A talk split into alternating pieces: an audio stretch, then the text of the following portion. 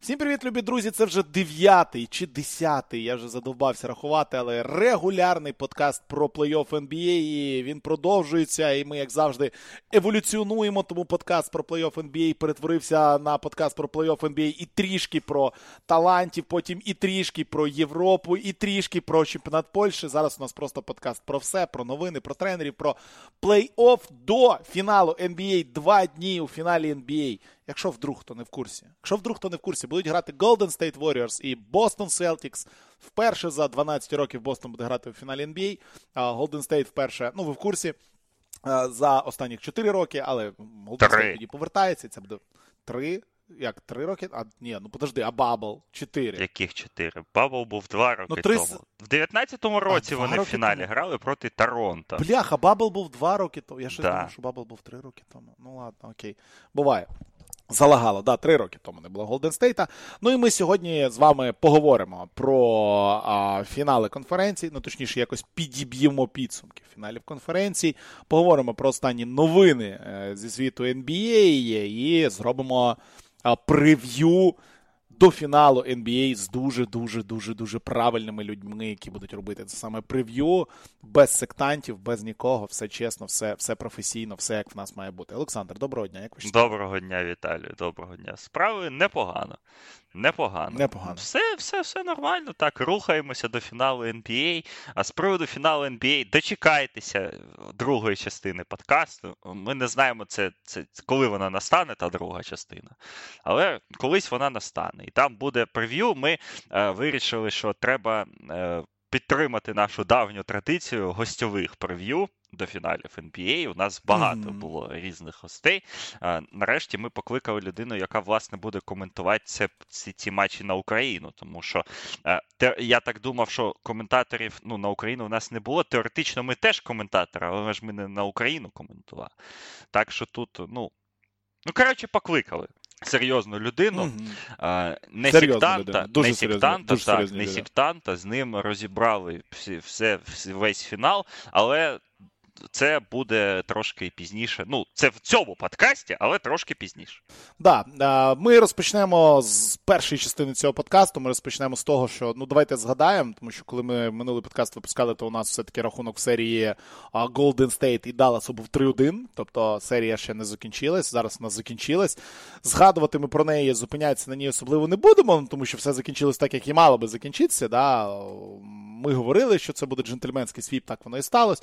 Це джентльменський свіп. Питань до Далласу, ну, напевно, не могло бути. В принципі, ми в минулому подкасті розповіли абсолютно все, що могли б розповісти про про ту серію, і тут ні, нічого не добрати, не відібрати. Ну, з цієї серії не скажеш. Ну, програли і програли.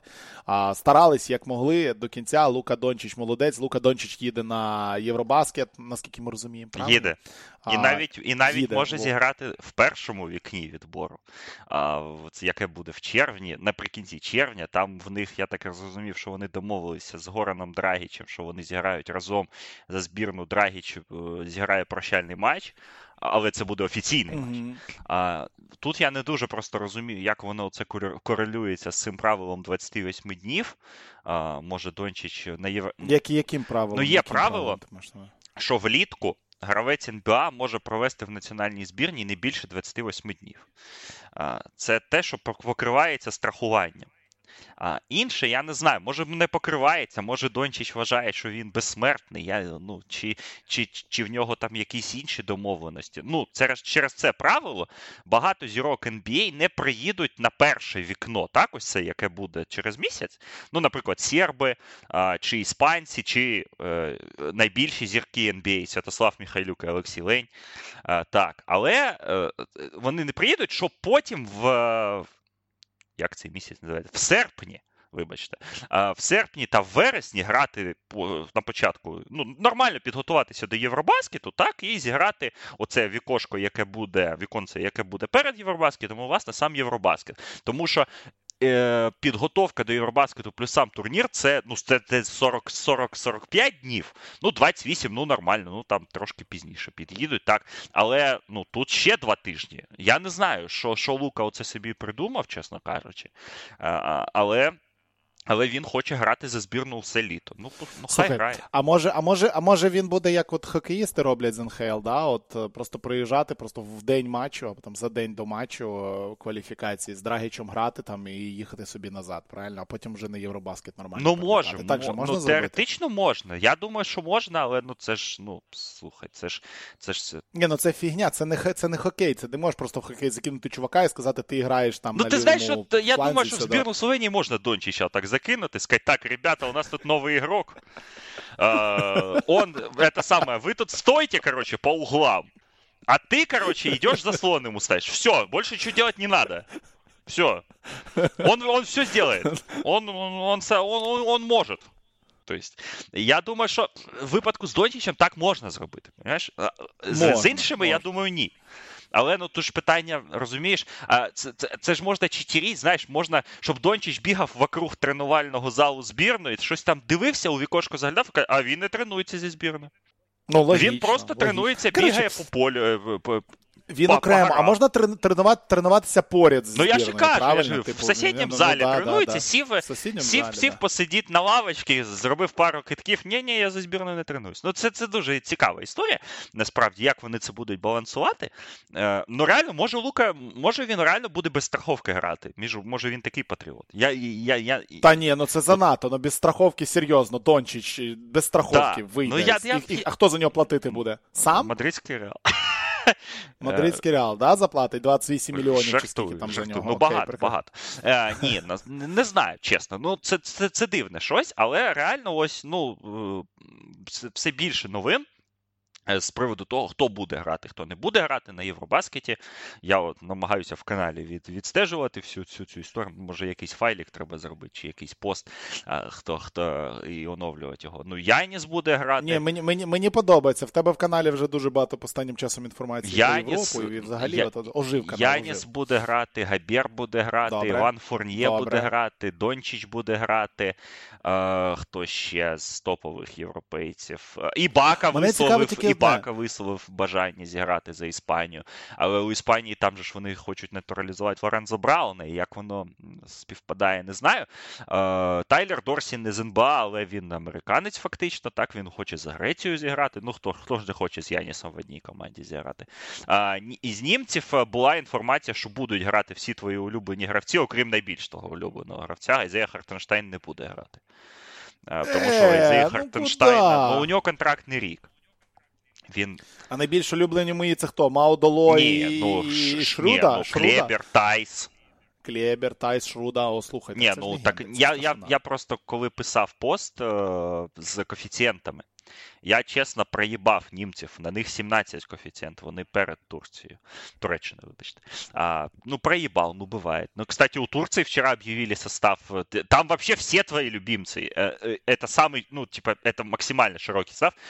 Юрцевен, Каркмас, Дженни Осман. О, ой, прекрасно. Еще кто-то был, блин, забыл. Ну, Шейн Ларкин, понятное дело, куда же без него-то. Вот, поэтому, не, у Турции. И Аргина Таман, главный тренер, в конце-то концов. Поэтому, да, там интересная на самом деле движуха, но вот сейчас вот набирает обороты вот эта, ну, тема с тем, кто играет, кто не играет. Ну, мы точно можем сказать, что не сыграет Хартенштайн, он это объявил, а не сыграет Рики Рубио из-за травмы, и, потому что ну, он, он еще лечится. Э, Драгич отказался играть на Евробаскете, он не хочет возвращаться в сборную настолько. Хотя думаю, что в принципе он даже в свои 36 был бы там полезен. Ну и э, испанцам надо будет выбрать, да, между Миротичем и Бакой снова, если они, конечно, захотят их вызывать. Э, и э, мне вот очень интересно, кого Италия да, вы выберет на чемпионат, потому что э, будет ли играть Банкеро. Э, Галлинари в Италии, он вроде как готовится играть, но у него там непонятки с контрактом. И плюс же у них непонятно, кто натурализованный игрок, потому что Донте Дивинченцо итальянец, но не совсем. Есть еще Райан Арчидиаконо, тоже вот в этом пограничном статусе. Слушай, а Банкеро не такие Банкеро, самые? по-моему, тоже самые. не натур... Вот, вот тут вот эти, понимаешь, нюансы, ну, ну, знаешь, это как у нас было в сборной в свое время, да, когда у нас э, играли в одной сборной уроженец э, Тирасполя Александр Кольченко, э, уроженец mm-hmm. Екатеринбурга Артур Дроздов, э, уроженец кого-то там еще не помню кто, и, и Пухджеттер, или не, Стивен Бёрд. Понимаешь? Как, как вот эти правила, да, ну, совпадают. Я, я честно не знаю. Ну, вот у нас была же история, перед чемпионата мира 2014 года, у нас история была, что поехал пустовой, а, травмированный, а не Завадский, а, потому что Завадский из Тирасполя. А то, что и люди из Тирасполя до этого у нас играли в сборной рядом с Пухом Джеттером и Стивеном Бертом, никого не волнует. Очень странные там правила у ФИБА, а, да, вот, вот этих моментов, поэтому побачим. Побачимо. Ой-ой-ой-ой-ой. Ой, а що таке? Що там, що там, що там? Breaking News да, чи Breaking News. Пишуть, що фінал Євроліги наступ... Ні, не наступний. Не наступний. 2024. А, Не наступний. Так. А, Пишуть, що. А, ну зараз подожди. А, Пишуть, що а, ні, може і наступний. Наступний фінал Євроліги може відбутися на новому стадіоні Сантьяго Бернабеу. Вау! Вау! От на таке я точно поїду. Якщо вони його добудують, ну, от пишуть, вони, що да, пишуть, то... що да, що вони хочуть е, зробити а, Так, да, от Мадрид хочуть зробити Холл Сіті. Стадіон буде 85 тисяч вміщати, але ну, типу, ну там ну зроблять як в Лілі, коротше, було на Євробаскеті. Так, вони 80 тисяч продадуть, ні, не делать. Ну, на, ні, ну там їх... немножко ж буде. А, ні, ну в Лілі стадіон же ж вміщав 50 тисяч, коли на Євробаскеті, mm-hmm. ну на футбол, а вони його переробили на 27. На, mm-hmm. на баскетбольну арену okay. в 27. Ну, то було дуже круто.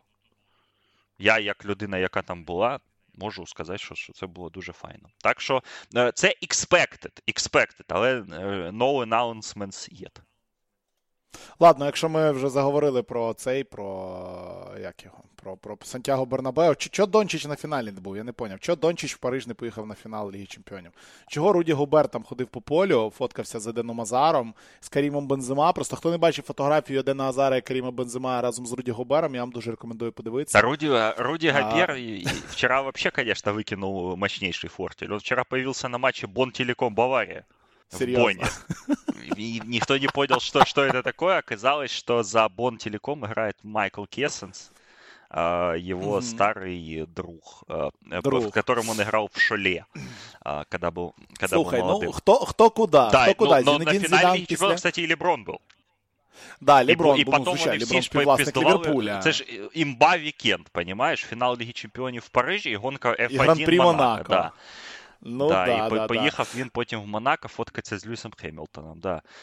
Ну, понятно. Ні, ну то, що Ліброн був, це зрозуміло.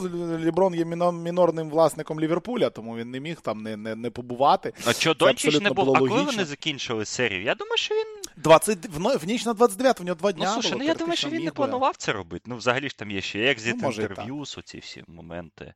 А, ну, да, да. Може, да, якесь вже, лікування вже як... треба пройти, знаєш теж там якось відновлення. Може, може десь там побити. Чи підбухнуть там. Ні, ну підбухнуть це це, це, це, святе. Не знаю, чого він не поїхав. А Габєр, у нього зараз такий євротур мощніший, звісно. Да. Ну, він вчора реально це з'явився на матчі. Ну, ну, знаєш, просто, ну ладно, Яніс приїхав на матч Асвел Шале. У Яніса там хоча б родственники грають. Ну, в Асвелі. Понятно. Угу. Ну, а тут просто. А тут просто, просто, чоп, а тут просто чувак приезжает из финала Лиги Чемпионов в Париж в Бонн. Бон. На Липового ну, рядом. посмотреть Бон, приехал, Бон, понимаешь? Бон, Бон не доприїхав. Ну да, да, нормально. Липовий 7, 7 підбирань. Да, за 24 минути. Вот, нормально. Ладно, погнали по іншим новостям пробіжимось, тому що новин у нас в баскетболі вистачає. І перша новина, з якою я хотів би стартувати, то що твій фактично. Е, не знаю, чи правильно ні, ну колега правильно говорити, прям супер колега, да, людина, да, яка да. А, аналітиком NBA драфту була багато років, працювала на Драфт Експресі, працювала з ESPN, Майк Шміц, підписаний в Портленд Trail як асистент генерального менеджера. І це ну, це дуже круто. Я не бачив жодної людини в інтернеті, яка би щось там не так написала. Всі писали, що просто великий респект, що Шміц, тепер буде все по-іншому, бла бла бла бла бла бла бла бла. У мене тут два питання. Е, По-перше, наскільки це сильний удар, якби так, до до, до аналітики драфту да, на ESPN, А по-друге, як ти думаєш, чи реально от то, про що ми всі в першу чергу думаємо, чи воно буде працювати? Тобто, типу, Майк Смітс він супер круто розбирається в талантах, і, напевно, наступних пару років Блейзерс будуть драфтувати просто геніїв. Чи корелюються ці речі, чи ні? Во-первых, на первый вопрос отвечаю. Это, это сильнее удар, да, по, по драфт-аналитике, чем, чем в помощь, я думаю, Портленду. Но посмотрим, как они выкрутятся из этой ситуации. Интересно, конечно, как Геони и вообще ESPN видят эту ситуацию. И мы отмечали это в драфт-подкастах, мы это с тобой обсуждали, что сейчас очень, кстати, выросло вот это опять поле э, независимой драфт-аналитики, скажем так, да, э, потому что драфт-экспресс в свое время поле очень сильно вычистил, но они были настолько крутые, да, они настолько много покрывали всего, что с ними конкурировать было практически нереально. А сейчас они немножко уже, ну, вот мы видим, да, в НБА пришли по большому счету стали немножко меньше объема делать, их стали больше задействовать на телевидении, и появилось много интересных и блогеров, и на Ютубе, да, появилось много каналов с разборами, и, и в принципе, независимая драфт-аналитика, она процветает. Другой вопрос, что независимая драфт-аналитика не особо пересекается с аналитикой телевизионной. И а, опять слушать какие-то бредни Джея Байлоса на драфте или, не знаю, кого они туда позовут, э, это не совсем интересно. Но интересно, как Гивони вообще, кого, кого он возьмет на замену, майку, потому что, в принципе, они э, раньше, ну, то есть, сколько, лет шесть назад, да, то есть это был формат э, Шмидт сделает видео, его не делает все остальное. Потом они немножко поменяли концепцию, и Майк стал равноценным, да, вот ему. То есть они писать стали очень много э, статей и так далее, там ездить стали. Ну, они и так ездили много, но они стали еще больше ездить. Э, поэтому вот тут интересно, конечно. Но за, вообще это удар. Вообще это удар, потому что действительно э, к Майку было всегда хорошее уважение, но в последние реально 4-5 лет он, он просто такой вообще скачок сумасшедший совершил, и он практически не ошибается э, в оценках. То есть то, что он про самых топовых там проспектов, да, говорил, там за последние 4 года, ну, из того, что я помню, он практически нигде не ошибся. Да, конечно, они немножко комплементарнее, да, вот, ну, потому что, ну, такая работа, да, вот они же не могут, но э, не могут хейтить, да, там прямо людей, да, там говорить, что они там безмозглые, тупорылые, а, ничего не умеют. Но в целом э, очень позитивно. А по поводу второго вопроса, будут ли они драфтовать как боги? Я вчера хорошую статью прочитал на SB Nation, на портлендском, да, вот на портлендской ветке SB Nation по этому поводу, а, что как бы, да, Майк Шмидт очень сильный драфт-аналитик, но если, но, но по сути он приходит на роль скаута, да, то есть в команду. Ну, ассистент GM, но со скаутским, э, со скаутским профилем. И чем он отличается от людей, которые работают в других организациях? Там тоже работают сильные скауты. Просто разница между ними в том, что Майк умеет свою работу и свои наблюдения преподать людям объяснить, сделать это красиво, сделать это понятно, сделать это на доступном языке. Потому что действительно, ну, многие скауты, да, там, или генеральные менеджеры, ну, они или неразговорчивые, или унылые, или не такие качки, как Майк Шмидц и так далее. А, поэтому тут как бы, я не знаю, отличается или нет, но вчера вот я заспойлю немножко наш драфт-подкаст вчерашний, который мы записывали, мы вот дошли до Исмаэля Камагате, это французский бигмен э, Парижа, 36-й а, потенциал, ну вот он котируется в рейнже 35-40, у Портленда 36-й пик на драфте, и э, мы читали вчера скаутский отчет Камагате, который писал Майк Шмидц, и он настолько комплементарный ну, просто, ну, ну, он был написан еще в январе, кажется, да, или там в начале февраля, и он настолько комплементарный, что мы такие, ну, Портленд же выберет его по 36-м пикам, да? Ну, очевидно же, ну, ну, не может быть такого, чтобы его не выбрали. А, поэтому посмотрим, ну, Портленд, на самом деле, тут еще я в одну вещь скажу, вот тоже появилась новость буквально ночью. Портленд еще одного ассистента генерал менеджера нанял себе. А, это испанец э, Серхио Лива, который был в Филадельфии времен Хинки а, аналитиком по, по, по баскетбольной части, потом он работал в Юте Квина Снайдера, а, ну, то есть, в общем, тоже продвигался, и, как можно понять, по имени испанец он.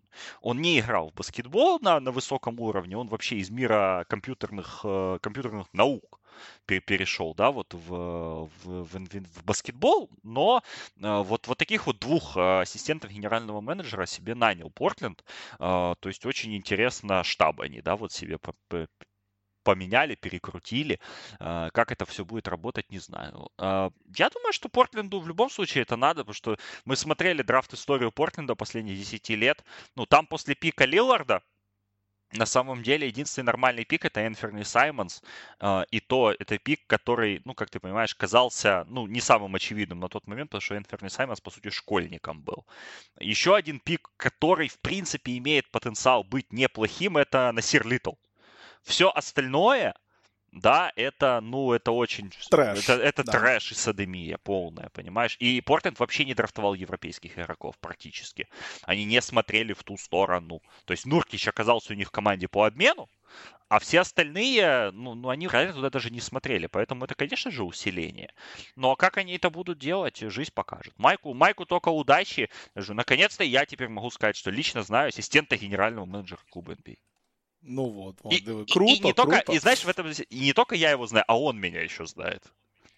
Потому вот, что мало ли кого я там знаю, да, там как бы я там я там к вам да, подходил, а це, вдруг, вдруг тобі да, когда... напише оце, напише тобі, скаже, Саня, слухай, а що там цей пацан ще уляє там бігав? Може, отрекомендуєш? Може, може, може. Ну, цьому може, пацану він може і сам написати. У них дуже нормальні, а, ну, нормальні відносини. Я бачив, як вони на чемпіонаті Європи три роки тому спілкувалися, дуже мило. Так що. Це це він може. Ясно, або ну, але якщо з'являться нові такі пацани в Україні, то звісно. Ми ж люди відкриті до спілкування. Хулі. Хулі ні. Давай ще Да, ще про одного ще про одного персонажа, який коротко скажемо, який змінив свою звичну професію на трішки незвичну, але яка йому більше подобається. Сіджей Маколум а, приєднався до ESPN, і він буде працювати на альтернативному коментарі фіналу. В ESPN не відстає від Мегаго Футбол, і Мегаго Футбол альтернативний коментар фіналу посадили Поворознюка, а ESPN вирішили, ну нам не, ну, не можна ж відставати, правильно? А то на, на, на на на, на цьому, на НФЛ там браття Менінги, на Мегого Поворознюк, Вова Єбаших, блядь, а, а в нас нікого. Ну, фігня якась, да?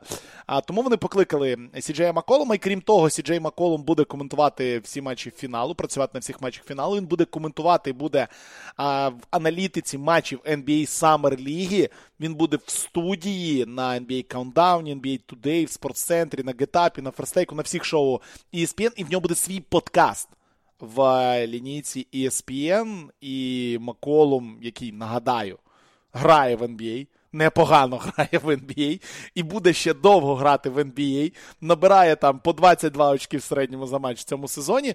Е, він, Ми давно колись в подкасті про це говорили, що ну, він і Дреймонт люди створені для телебачення, їм давно пора на телебачення, і вони будуть на телебаченні, як тільки закінчать свої кар'єри. Сіджей Маколу вирішив не чекати. А, Прикольно. Я, Мені завжди подобалось, як Сіджей там працював на матчі всіх зірок, коли він там кортсайд інтерв'ю брав, і, в принципі, людина з журналістською, журналістською вот, світою ти це озвучив. Ну так, він журналіст да. по освіті. Ні, ну я я просто не хочу цього перебільшувати, тому що не завжди ну, Ренді маєш бути журналістом. журналіст, наприклад. Е, того це буде прикольно. Ні, ну Це це, це дуже логічно, тому що першим баскетболістом активним NBA хто був з подкастом? Джей Редік. А перед другим Сі Джей Маккол. Тому бачимо, що Редік е, дуже дуже неочікувано хорош да, в цій ролі. Е, він він навіть ні, ну як вони сруться зі Стівеном Меєм, це це взагалі епічно. І як, як Я я дуже поважаю. Я взагалі зараз, чесно кажучи, я сижу зараз в футболці Джей Джей Редіка в цей момент. Так, Вона вона вже настільки давня, що вона в мене перейшла до розряду домашньої футболки. Да? Це я в неї ніж на вулицю вийти не дуже а, нормально. А вот. а вдома можна ходити. А, Я взагалі його завжди поважав. А вот. а, а зараз ну, ну, у нього даже, понимаешь, он сидит, на него Стивен Эй что-то орет, а у него ни один мускул даже не двигается. Вот это, ага, вот, вот это выдержка. Вот это выдержка, понимаешь? Вот это, вот это... Хотя Стивен Эй бесит, как Скобеева да, он просто, вообще просто так, нереально. Не, ну, да. не, ну больше Стивена Эя бесит только Перкинс, потому что он просто тупой. Но как бы, но Редик там, не, он, не, ну мы, мы все знали, что он будет хорош на самом деле, да, в этих ролях. Но он и матчи комментировал, и комментировал очень интересно. И даже Леброн писал в Твиттере, что, мол, смотрите, какой комментатор новый, классный а, появился, да, вот у нас на, теле, на телевидении. Поэтому ничего удивительного. По Сиджею тоже он очень, очень умный, здравый человек, а, в отличие от своего брата, который до сих пор в России играет в баскетбол. Вот, ну, поэтому удачи как бы ему, нормально все. Все, все буде нормально. Тут я в ньому не сумніваюся. Да, окей, їдемо далі з цікавих новин. Ну, я навіть не знаю, про що давай трішки про те. Ні, давай ще то, що ближче до нас. Оклахома подумає про те, щоб торганути права на Василія Міцича. Міціч чи Мічіц? Мі... Мі... Міцич. Міцич. Міцич. Міцич. О. На Василі Міцича. Нагадаємо, права належать Оклахомі, але Міцич говорив, що хоче в НБА, але не хоче грати в Оклахомі. Оклахома виторгувала ці права там у Філадельфії в якомусь з трейдів. Ела Хорфорда. трейдів. А, Хорфорда, да, торгували? Ну вони да, тоді да, обміняли, да, Філадельфія обміняла його в, Оклахому, він там ото рік просидів, а потім, ну, далі, the rest is history. Угу. Э, окей, придумай команду, куда. Э, я, я же писал об этом. Я ставлю доллар, что он заменит Факунду Компацу в Денвере. Э, но для этого надо Денверу выменять права, понимаешь? Это не free agent signing. И Оклахома относится к этим правам очень э, серьезно. То есть, да, они считаются реальным эссетом в, во, во всей этой истории. Ну, я не, кстати, я не очень понимаю, почему он не хочет играть в Оклахоме. Сейчас Оклахома выберет на драфте, у них 4 пика первого раунда. Э, конечно, другой вопрос, что я думаю, что Оклахом, мы вчера им Усмана Диенха сватали, да, который очень сырой. Э, под вторым пиком они могут вполне Чета выбрать, который очень сырой. И ну, тут можно понять Митича, да, что он не хочет помогать развитию, да, этой команды, он хочет играть в более готовой какой-то обстановке. Вчера вот литовских коллег слушал подкаст, они э, рассуждали про э, Милуоки. Но Милуоки, чтобы поменять Митича и потом его подписать на контракт, а я думаю, что меньше 6 миллионов в год он играть не будет, ну, потому что ну, нет смысла, да. Э, это им надо или Грейсона Алина обменять. Ну, то есть, ну, там Милуоки глубоко и и глубоко в налоге, и э, это, это очень такая, это знаешь, это хотелось бы, да, вот людям в Европе, чтобы он играл с Янисом в одной команде, но это нереально. Денвер тоже в, в глубокой экономической ситуации, как бы, да, поэтому я не знаю, честно. Может, кстати, вот я допускаю, что хорошим вариантом для него был бы Мемфис, если оттуда уйдет Тайус Джонс. Потому что Тайус Джонс неограниченно свободный агент, он, я думаю, что Мемфис его продлит, но вдруг Мемфис передумает его продлевать, да, а, и у Мемфиса куча же активов, на самом деле, они вообще могут в любую сторону двигаться в этим летом. Не знаю, интересно будет посмотреть, но я почему-то ставлю на Денвер, не потому, что там Йокич, да, а потому что вот команда э, имеет такую привычку, но с другой стороны в Денвере теперь новый генеральный менеджер. Может, он скажет, нахрен мне ваши европейцы, я их не знаю, не понимаю, и будем работать с тем, кем есть. Сложно. Я пока не вижу, честно, команды, которая пойдет за ним. Но это, опять же, надо хотя бы пик второго раунда за это выменять, а это, это серьезное, серьезное дело. Ну да, але було б цікаво подивитися насправді, ну тому що ну нема вже сенсу там сидіти. Це ми прекрасно розуміємо. Їдемо в Нью-Йорк. Нью-Йорк Daily News опублікували непогану таку статтю на рахунок того, що в принципі ми про це всі здогадувалися. Ми про це вже говорили. Про те, що чомусь абсолютно незрозуміло чому. Бруклін Нетс не хоче давати п'ятирічний контракт е, Кайрі. Чому? Я не знаю. Так, е, йому можуть дати на 5 років Нец, або можуть на 4 роки дати хтось хтось інший. І тих бажаючих, хто інший може дати їх досить багато. Ну, напевно, я не знаю, чи зменшилася кількість, чи не зменшилась. Але той самий умовний Портленд, чому би і ні.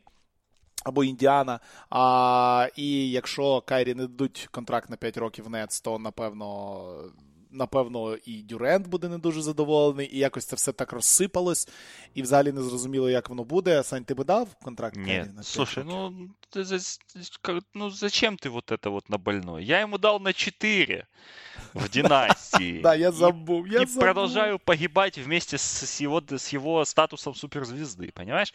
Во всем вот этом э, репортаже, который, да, Нью-Йорк Таймс написали, или Нью-Йорк Пост, не помню.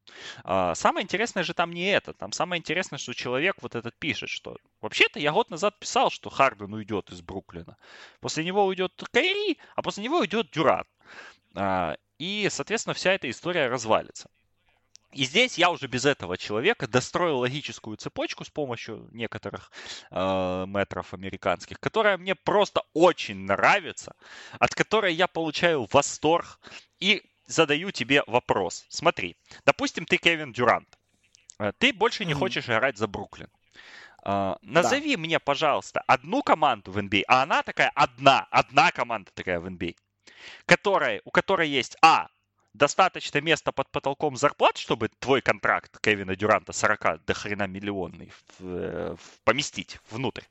А Б, у тебя, Но... Э, у этой же команды есть нормальное большое количество активов, чтобы предложить Бруклину на обмен. Ну, чтобы, чтобы этот обмен имел ценность для Бруклина, да, хорошую, такую, как... Сколько, сколько стоит Кевин Дюрант? Я понял. Оклахома, Сити, Браво, Виталий. Вы не комментатор НБА. Ты понимаешь, вот Бля, это было идеально, это было просто возвращение идеально. Дюранта в Оклахому, это было бы еще круче, чем возвращение Леброна в Кливленд. Потому что у Леброна в Кливленде там кто был? Кевин Лав, Кайри, Тристан Томпсон, да? А тут у тебя будут... Ну да, да. Все. Тео Малидон, Пакушевский, э, второй номер драфта этого года, Джош Гити, Шей Гилджес Александр, Людор. Это супер команда. А еще, кстати, можно за, за, за остаток капспейса еще и Хардена можно подписать. Это прекрасно. Це просто а еще можно Блин, вы, а выменять прикинь... Вестбрука или потом его на ветеранский минимум подписать. Но, но я думаю, Вестбрук это все-таки, понимаешь, я думаю, Малидона он не... И с Алексеем не, Покушевским ну, выиграть не, ну, Малидона он да? не обойдет в ротации, я думаю. А вот Харден не, мог да, бы. Но вообще, нет, если реально совсем не... Я бы на месте Дюранта задумался об этом варианте. Ну, у тебя супер классная Нормально. молодая команда, да, со всеми там сынками, которые будут за тебя рогать, а ты на чистых мячах двадцаточку за матч. І звучить прекрасно, звучить як прекрасний план. Слухайте, це може, може спрацювати. Ой, це просто максимально мемна історія. Ну, глянемо, що далі. Лейкерс нового тренера отримали. Дервін Гем. Чотири роки контракт. Ну, це, в принципі, не важливо. Був асистентом у Мілвокі, був у Атланті асистентом, був Лейкерс асистентом. Між Кенні Аткінсоном, Террі Стотсом вибрали Дервіна Гема. Я вже читав велику статтю, що першу перемогу він вже здобув не дружить з Ліброном. Ліброну він подобається. І мені дуже дивно було читати цю статтю, тому що мені здається, що людина, яка не подобається Ліброну, якби не могла б стати головним тренером Лейкерс, де генеральним менеджером є Ліброн Джеймс. Хто такий Дарвін Гем, і, і, і, і, чи, чи, чи це ок, чи це не ок, що він буде тренером у Лейкерс? Для Лейкерс, для Ліброна. Дарвин Гем – это легенда университета Северной Каролины, как игрок. Это чемпион NBA в составе Detroit Pistons 2004 года. Это человек, который был таким аналогом Юдониса Хеслема в том Детройте. Ну, не настолько прям, да, там, ну, жестким, но он там был такой, ну, держал раздевалку, в общем, да, там, по, по возможности. Батя. Э, хотя, в принципе, там все команды, там вся, вся раздевалка была мощная. А, но про вот этот подкаст э, поверніться на пару тижнів тому. У нас ребята записывали про той Детройт. Дуже цікавий був подкаст з ефіра з Льошем Борисовським. Переслухайте, там є там, там є, там, там є трошки про Дарвінгема. Ну, як тренер, він з тренерського древа Буденхольцера, тому що він був у нього в Атланті, молодым, так сказать, да, специалистом, потом был у него в Милуоке. Какой он тренер, мы не знаем. Э, вся НБА его поздравляет с назначением, но, как говорится, покажи мне тренера, которого в НБА не поздравляли с назначением. Всех назначают, да. А, то есть, как бы его поздравляют там, да, и Кевин Гарнет, и Леброн, и, и многие другие звезды, и Янис, э, и так далее. Но какой он тренер, мы не знаем. Что он покажет? Мне кажется, вообще все равно, какой тренер в Лейкерс, когда у тебя Рассел Вестбрук за 47 миллионов, Леброн в 40 лет, и, и, и у тебя пятый по качеству баскетболист команды команды Остин Ривз. Ну, то есть, ну как можно судить тренера в такой ситуации? Мне, мне сложно. Я думаю, что Хэм придет, он попробует внести какую-то да, свежую, э, свежую струю, скажем так, да, вот в эту всю историю. А, а каких уже ему подсунут игроков, а, с кем он будет достигать каких-то результатов, это покажет только жизнь. Э, действительно сложно, сложно сделать да, какой-то там четкий вывод, что он за тренер. Ну, потому что вот пришел из э, древа Майка Буденхольцера Тейлор Дженкинс в Мемфис, да, и в принципе мы понимаем, да, какой он тренер, и видно, что он, на что он ставит, но все равно у Майка Буденхольцера это Джа Маранта нет в команде? Нет. Ну, вот и, а Тейлор Дженкинс отплясывает от того, какие у него есть игроки. Также и здесь. Я думаю, что понятно, что и хорошо, что он с Леброном, да, в контакте, и Леброн даже против него играл, э, еще будучи молодым игроком. И Дэвис, я думаю, там все, все, думаю, уважительно, но в Лейкерс же проблема же не в тренере, ну вы же прекрасно знаете. Проблема там в менеджменте и в наборе игроков, которые там есть. Вот и все. И тут какого тренера, мне кажется, не назначь, э, ну, Должен быть какой-то гениальный тренер, да, чтобы эту ситуацию изменить. Но это на этот сезон. На следующий Вестбрук уйдет из платежки. Леброн, может, вообще из команды уйдет. И все. И, новая эра. Там уже Дарвин Хэм будет строить то, что там уже будемо розбиратися, да, да, да. Ну, як мінімум, Дарвіна Хема вже назначили. Шарлот Хорнес досі не назначили. Останні переговори з Марком Дентоні йдуть з Майком Дентоні. Питання в тому, чи Дентоні назначить поки що відкрите. А Дентоні минулий рік він ж ніде не працював, правильно? Он был Дентоні. в прошлом году не был, а в, перед этим он был Стива Нэша ассистентом. Да, да, асистентом був Стіва Неша. Ну і чекає, чи назначить його, чи не назначить. Там знову таки той самий набор народу: Аткінсон, Стоц. Э, Д'Ентони в атаку. Шарлот, мне здається, це прекрасно. Нет, для Шарлота это Шарлот. прекрасный вариант. Мы это обсуждали несколько недель назад. И даже вот у нас уважаемые наши патроны спрашивали, а где новости из Шарлота, почему их нет? И тут они вернулись, да, как-то. Э, я еще про Лейкерс скажу коротко, что назначение Дарвина Хэма значит, что Квин Снайдер не меняет место работы. Вот еще. А, ну да, да, да, да, да. Я не совсем понимаю нема... этой логики Юты, но окей. Ладно. Остання новина, яку ми обговоримо, це про те, що менеджмент Pelicans дуже сильно думає, що робити з контрактом Зайном, і не впевнені, що хочуть гарантувати його екстеншн. І це, напевно, буде найбільша драма цього літа. Це, напевно, найбільше буде розмов цього літа. І те, що ми бачили, як мінімум, про Заяна, те, де ми бачили Заяна, хоча б от невеличкі там фотографії або відео, враження, що він набрав кілограм 60 до того overweight у, який в нього вже був. А, І те, що він буде здоровий, ще колись у своїй кар'єрі, в мене є дуже серйозні сумніви. Я великий фанат Зайона. Але щось мені здається, що так ми не побачимо цього баскетболіста, от таким, як він мав би бути. А тому не знаю, не дадуть extension. Ну, хтось йому бабки дасть, точно. Тільки питання в тому, чи він буде грати. Дуже серйозне питання. Та ні, дадуть extension йому Пеліканс. Просто. Думаєш? Конечно. Но максимальный контракт... Типа не хочем, але дамо? Ну, не хочем. Ну, слушай, ну, как говорится, таланты не, не так часто, да, заходят к тебе в дверь э, да. и так далее. Но им надо, понимаешь, им надо садиться и делать то, что Филадельфия сделала с Эмбидом, да, сколько там, 6 лет назад, 5 прописывать такой контракт, который будет максимально детально включать э, э, э, опции под, по детальным травмам, понимаешь? У Эмбида же, э, понятно, что Эмбид там, да, там ему то, то полбу дали, то нос сломали, то еще что-то. Но это же по контракту не прописано. У Эмбида были прописаны там стрессовые переломы, да, там вот спина э, и так далее. Так и здесь им надо прописать некоторые ауты по конкретным травмам, за которые они опасаются больше всего и давать контракт. Я иду, ну, у Пеликанс нет варианта не дать ему контракт, понимаешь? Легко, легко сейчас сказать, что да, вы же видели, как Пеликанс играют без Зайна, да, но это же команда почти первого, почти во второй раунд вышли. И не сказать, что это не так уже неправильно, да, но все равно на дальней дистанции вы должны побеждать за счет таланта таких игроков. Ну, ну опять же, Пеликанс выиграли сумасшедшую лотерею, да, тогда, но они были пятыми или шестыми по шансам и получили первый пик. И получили первый пик, который вообще не обсуждался на тот момент. Ну, это не, ну, не так не работает НБА, понимаешь? Все равно ему заплатят деньги. А, а менять Зайна, но, но а менять Зайна сейчас, да, они ска... Э, это же кра... краснющий флаг. Ну кому ты его сейчас впаришь, объективно? Ну ладно, впарить ты его можешь. Какая цена будет этого, да, обмена? За сколько, так сказать, центов на доллар ты его получишь? За 50, за 60? Ну, в, в лучшому випадку 50-60, це, це ціна там. Ну да, да, да. Зараз зараз попробуй знайди. Я, нет, а, ну есть, конечно, идиоты привычные в Нью-Йорке. Есть Сакраменто, в конце концов, да, вечный вариант. Я думаю, что и безнадежных команд еще много, как бы, да, которые... Вашингтон, которые что-то захотят с этого поиметь, но Нужно ли это Пеликанс, я не уверен. Мне кажется, что они дадут ему контракт и будут, как я, с Кайри в династии, жить с последствиями. І сподіватися да, на краще. Да, да, да, лади, лади, давай вернемося до більш реальних речей, до більш правильних речей. Поговоримо про більш актуальних, скажімо так, поговоримо про фінал NBA. Він скоро. А а фінал NBA ми вже обговорили Golden State, хоча ми там толком не обговорювали. Uh-huh. Whatever, це Golden State. Бостон. Я вас Бостон вітаю. знову в семи матчах. Дякую. Все. Дякую. Можна дякую. на цьому закінчити? Все? Ну Можна ладно, ні, ні. От тебе спитають, Джиммі Батлер правильно кидав чи ні? Блядь, ну звісно, ні. Ну ну серйозно, конечно, ну ви подивіться нет. ще а, раз окей, на цього. все.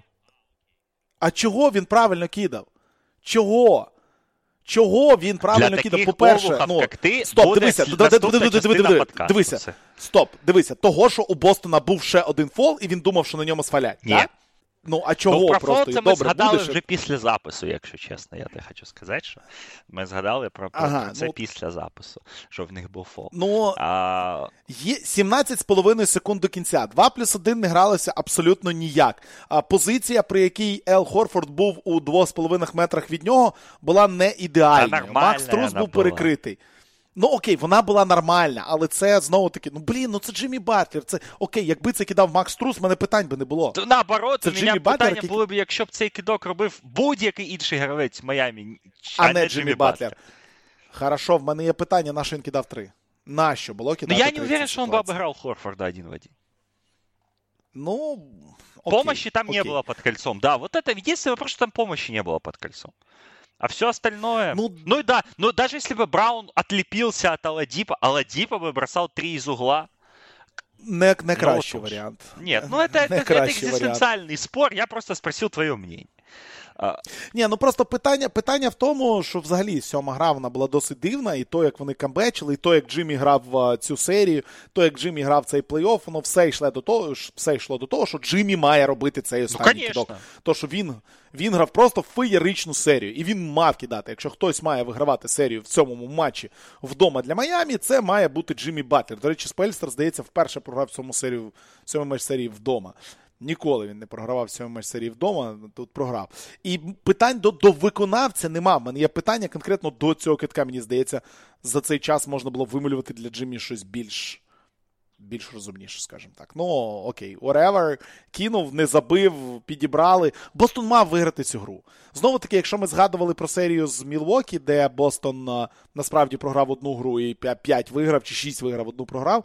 Тут ситуація аналогічна. Тут, якщо в перших матчах вони розмінювались, просто били друг друга, там rock fight, як ми це вже обговорювали, да, по мінус 30 друг друга виносили, то в останніх трьох матчах, мені здається, всі три мав вигравати Бостон, а виграв, виграв два.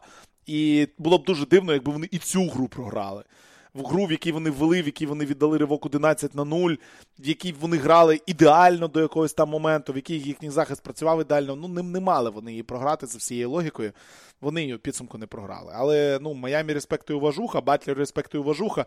А, Де Данкан Робінсон я дупля не ріжу, і що з ним не так. Але те, що заграв баскетбол Віктор Оладіпо, це непогано. Хоча Кайл Лаурі 98 років йому, і він, звісно, дружання з Батлером, але що вони будуть робити в наступному сезоні? Чи будуть вони його залишати, чи будуть вони залишати піджея Такера, чи будуть вони орієнтуватися на здоров'я Віклера Ладіпо, це вже питання зовсім інші, і вони не настільки а, цікаві. А, я так розумію, в другій частині подкаста ви поговорите. Мне про, нічого додати а, до цього. Ну реально, во-первых, не потому что просто нечего добавить, кроме, кроме того, что у Такера опция игрока.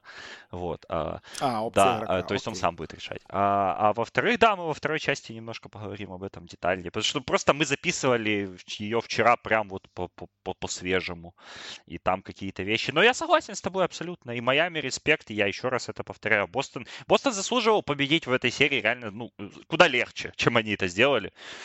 Поэтому именно это одна из причин, почему я не верю в Бостон в финале НБА. Но э, об этом вы О, а, а, а, а ти, ти свій прогноз Конечно. давав там? Давав, Конечно. Да? Окей, Wait, окей. Я, я, я bit. просто, я тоді не, я просто цього не слухав, тому мені Так ніхто цікаво, не слухав. там буде прогноз. Ну да, да, да. ніхто Я не слухав. Я не знаю, який Слухала тільки одна який людина. Я. прогноз.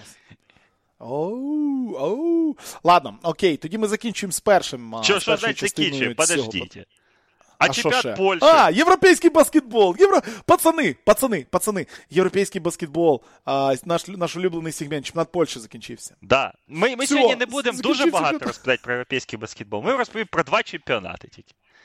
Да, а про який другий? Про Да. французький? Давай. Ну, в польському чемпіонаті ми довго вам, ми в кожному подкасті вам розповідали, наскільки там неймовірна битва і наскільки команди вдома тупо не хочуть перемагати. Ну, не знаю, це не круто чи ще щось.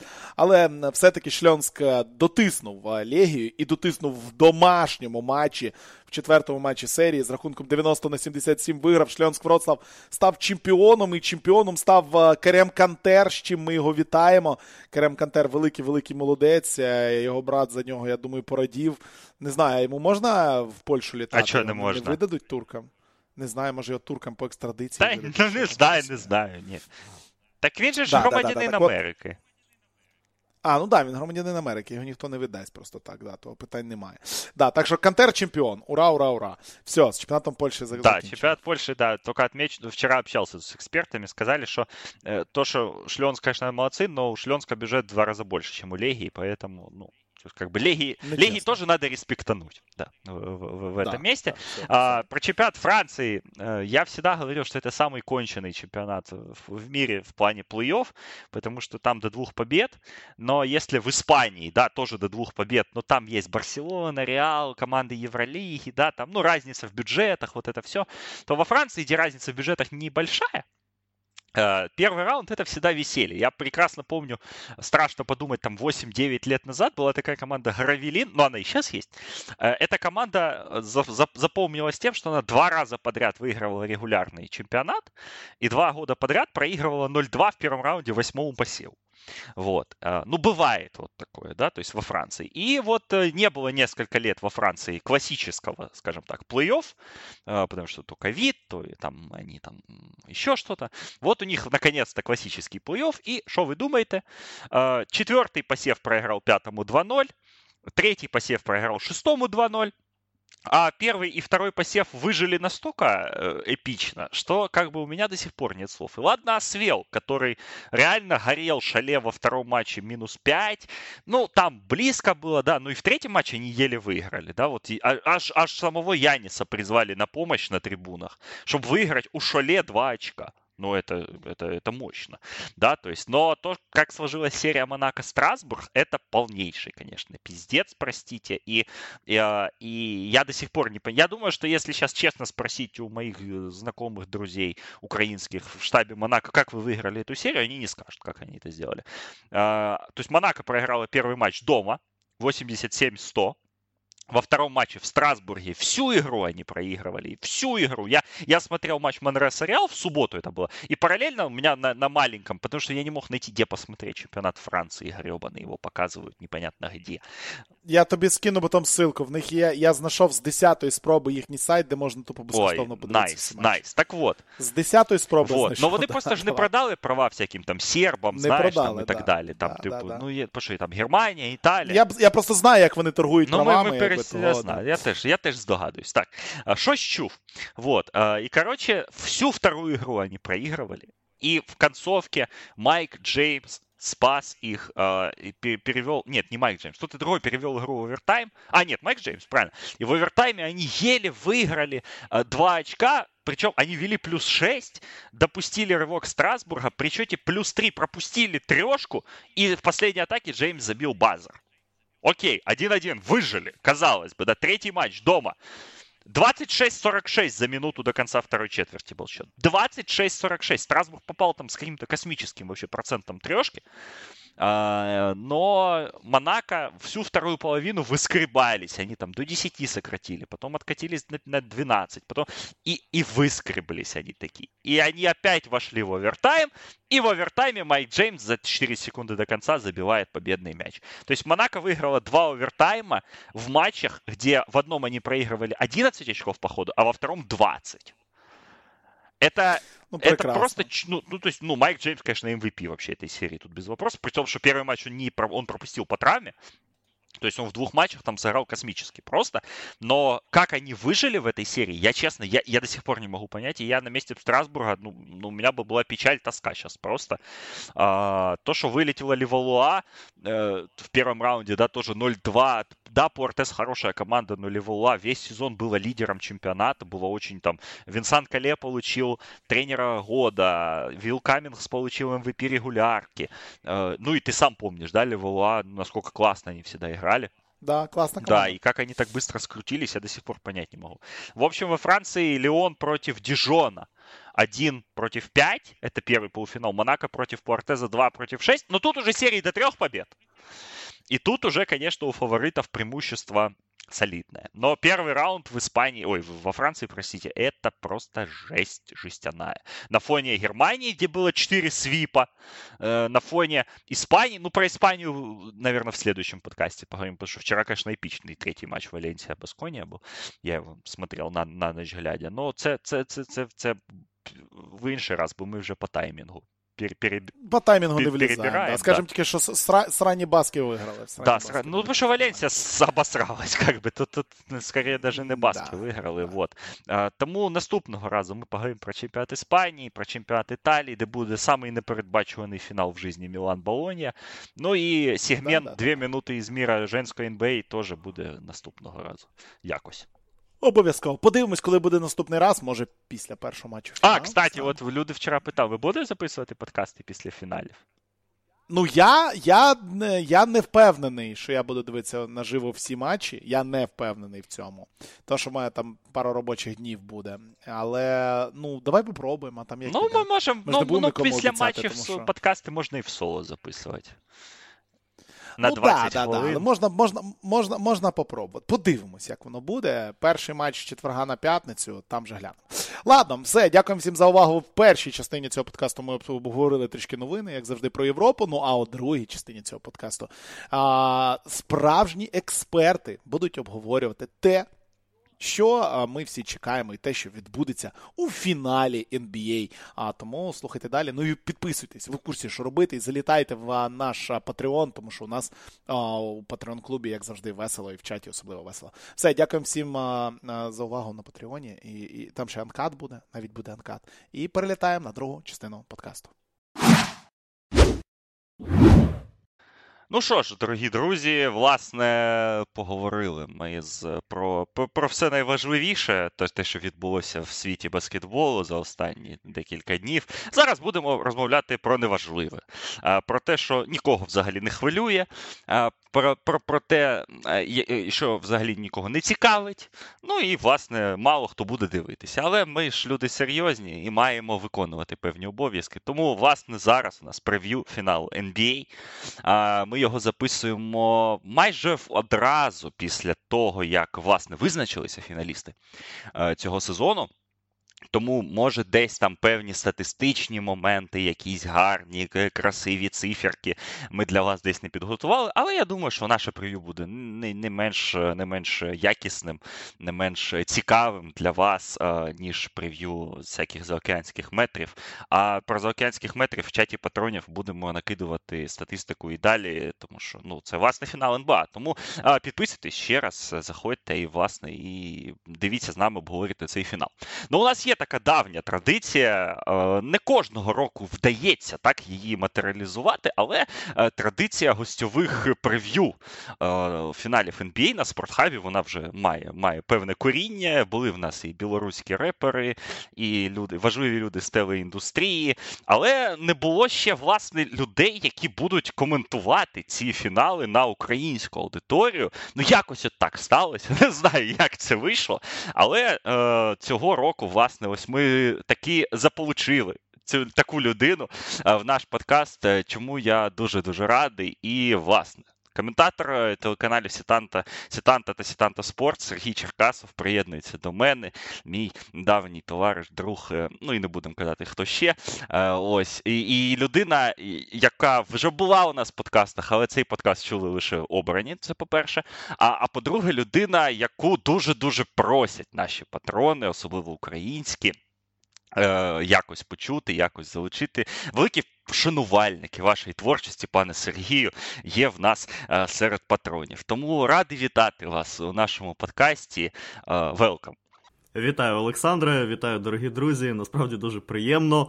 І те, що просять, і те, що мене поставили в один ряд з білоруськими реперами. Ну і взагалі поговорити про НБА, що може бути краще. Ну, хіба що Євроліга. Ну да, про Евролигу мы тут... Сегодня, кстати, 30 мая, и э, внутричковую тебе дам информацию. Сегодня год назад, как мы с тобой комментировали финал Евролиги прошлогодней. і Хесом. Мені у Фейсбуці нагадування пришло. Ага, ну вот, видишь, ты тоже, ты тоже в курсе. Вот, хороший был финал, кстати говоря. Самое смешное, что я в превью того финала в Фейсбуке писал, что это будет последний матч Василия Митича в майке Эфеса в Евролиге, а, а Василий Митич тут еще один титул выиграл на прошлой неделе. Ну, бывает, бывает. Не все прогнозы мои сбываются, мягко говоря, поэтому наши постоянные слушатели знают, как к ним нужно относиться и насколько их надо делить. Но это такое. Про прогнозы мы поговорим немножко позже. Но поговорим обязательно, прогнозы любят все. Так как мы записываем этот подкаст, ну, через 6, там, 7-8 часов после э, матча Майами-Бостон номер 7, э, давай я, э, я знаю, что это была не твоя серия, скажем так, да, то есть ты был более сфокусирован э, на серии Golden State э, Dallas, большую часть матчей ты комментировал, но раз у нас свежие, да, так сказать, начнем со свежего. Майами-Бостон матч номер 7, 96-100. Бостон, в принципе, на мой взгляд, абсолютно ожидаемо победил.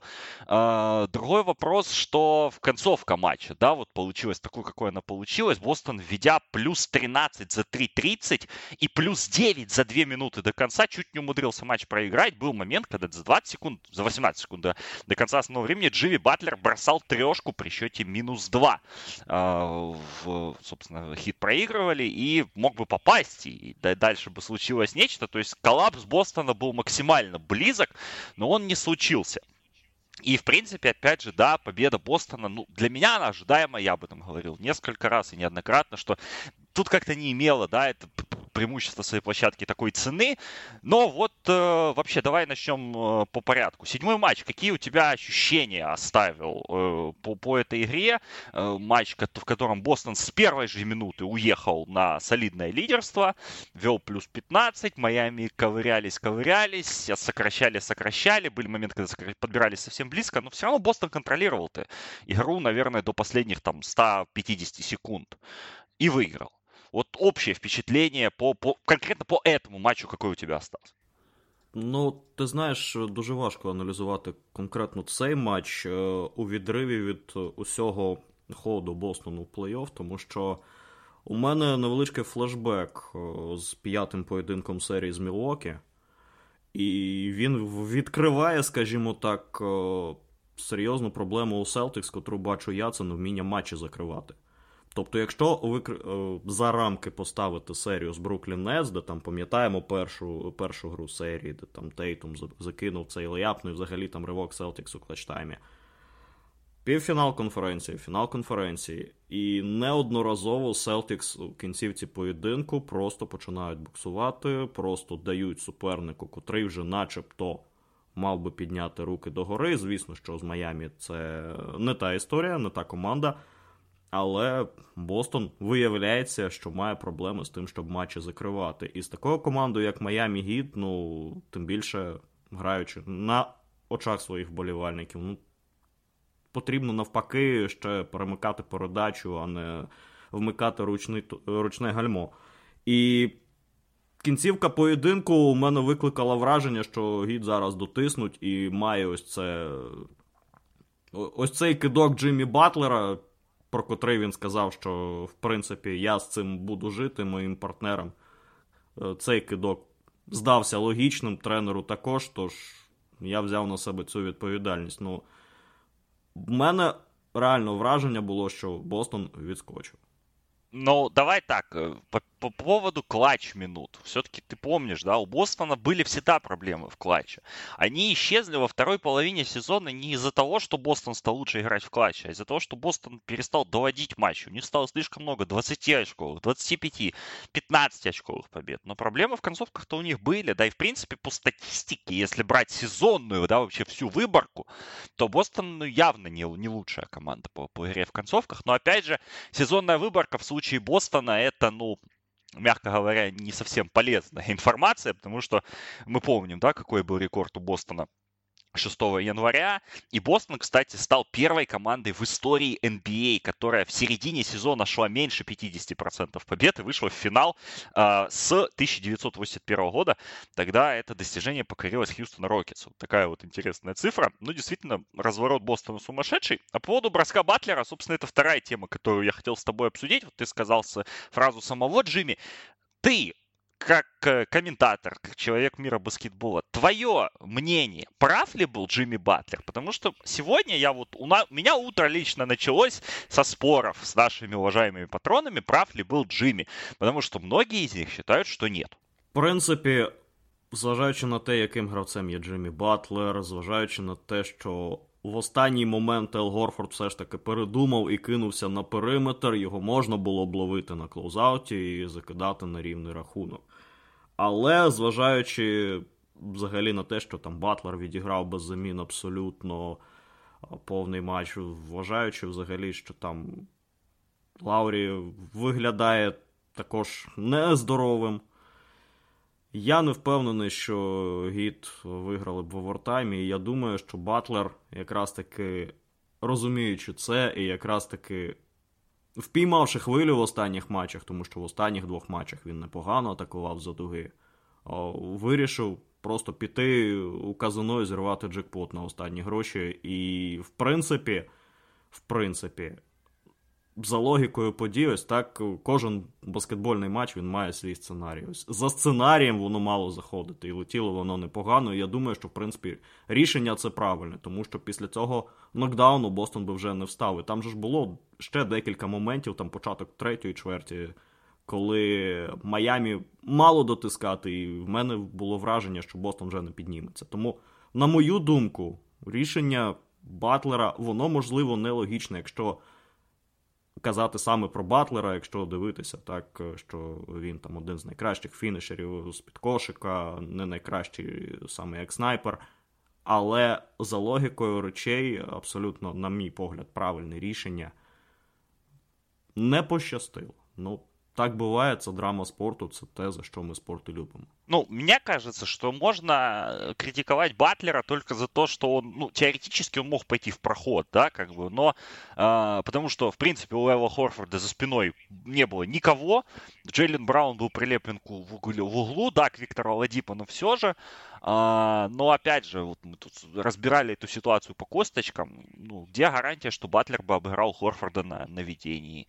Батлер был уставший, Хорфорд защитный демон в этой серии. Даже если бы он его обыграл на ведении, Эл даже в сегодняшнем матче ставил такие блокшоты под кольцом, что, ну, честно, у меня вообще, вообще Хорфорд и его плей-офф, ну, это, наверное, уже к финалу, да, ближе тема, но это вообще какое-то потрясающее просто превращение э, 35-летнего игрока, которого мы, казалось бы, да, хорошо знаем, и что он нам еще может нового показать. А Эл Хорфорд играет так, как будто он вчера из университета Флориды выпустился в статусе двукратного чемпиона NCAA. И это, конечно, потрясающе. И на самом деле, ну, то есть я тоже с тобой согласен. Мне кажется, что, и опять же, давай простую вещь да скажем, что если кто-то и имел вообще право на планете Земля на такой бросок в этой ситуации, то это Джимми Батлер. Лучший игрок серии в составе, как минимум в составе Майами, как максимум, в принципе, лучший игрок серии. Это луч, один из лучших баскетболистов в, в этот момент в мире. И человек, благодаря которому, собственно, Майами выжили, вообще дошли до этого момента, да, вот в этой позиций. Поэтому, мне кажется, Батлер видел, он, он оценил ситуацию неплохо, он видел, что Хорфорд э, на полусогнутых его встречает, то есть нормально законтестить бросок Эллу не, Эллу не удастся сам Джимми бросал вполне в ритм. Мы потом видели, как Майами атакуют в, на полплощадке в ситуации, когда им надо забить трешку, потому что Макс Струс бросал через, ну, через четыре руки все эти броски, ничего открытого там у Майами не было. Я Батлера вообще в этой ситуации не осуждаю ни в коем случае. Да, опять же, разные мнения на этот счет есть. Но вот мое мнение очень и очень простое. Тут э, Джимми. Джимми сделал то, что он сделал. Не попал. Но Шо ж. Но вот э, тут, да, отходя уже от темы Батлера, вообще коллапс Бостона, конечно, феноменальный, потому что все промахи в концовке Маркус Смарт сделал, кроме того момента, когда Джейлен Браун пошел под кольцо, ему дали фол в нападении, хотя там до этого он тоже промахнулся, да, по большому счету. Все промахи Маркус Смарт сделал, который, в принципе, по плей-офф э, матчи-то закрывал на самом деле. А, и, и с Бруклином попадал большие броски а, в серии, с Милуоки попадал. А тут, конечно, что-то не пошло. Но при этом Маркус Смарт забил два штрафных, да, которые, которые нужно было забить, чтобы, чтобы эта концовка закончилась. Вот в этом, наверное, вся серия. А, у тебя после вкусия, после серии, какое осталось? У меня, наверное, Майами респект, но Бостон вполне логично прошел дальше. В мене, скажімо так, відчуття, от я ще до півфіналу конференції казав, що, на мою думку, чемпіон ось саме буде е, розподілятися у парі Бостон Мілуокі. Ось ось було таке особисте переконання. Але після цієї серії, ось знаєш, взагалі східна конференція цього року це як акваріум з піраннями. Тобто вони один одного так покалашматили, що у фінал виходить ось е, щось побите, е, травмоване і ледь живе. Стосовно взагалі цієї серії, ну я думаю, що якби Тайлер Гіроу не пропустив три матчі, і якби він на сьому гру був готовий нормально, а не те, що там вийшло, і хвилин 5 відмітилося на майданчику, могли б бути розклади дещо інші. Але загалом, загалом, все ж таки, все ж таки Бостон заслуговував. Майамі Майамі, на мою думку, вже свій пік пройшло в першу чергу, дивлячись на гру Кайла Лаурі. Так зрозуміло, що після травми, але загалом цей сезон у Кайла, особливо, якщо рахувати гру в захисті, мені не подобається, і вже очевидно, що Кай Лаурі, окрім чарджів у захисті, нічого продемонструвати не може. І потихеньку він вже згасає як е, справді зірка. І, на мою думку, що фінал з Бостоном, Golden State Бостон, все ж таки буде більш конкурентно спроможний, ніж фінал Golden State Майами. Ну, тут я погоджуюсь так з тобою, мені теж так здається. Ну, взагалі, давай тоді до фіналу. І перше питання дуже просте: Логі... чи є логічним цей фінал? Давай е, подивимося з двох розрізів на це питання. Спершу, з точки зору фіналів конференції, так е, про Майамі Бостон ми вже сказали. Так, дійшли висновку, що в принципі Бостон логічно в фіналі і навіть десь очікувано.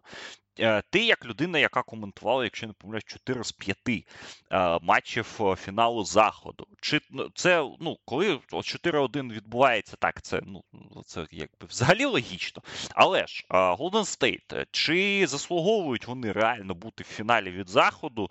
Ну і чи власне і і, і ось про їх шлях до цього фіналу, власне, ось, ось на оцих останніх п'ятьох матчах розкажи нам трошки детальніше.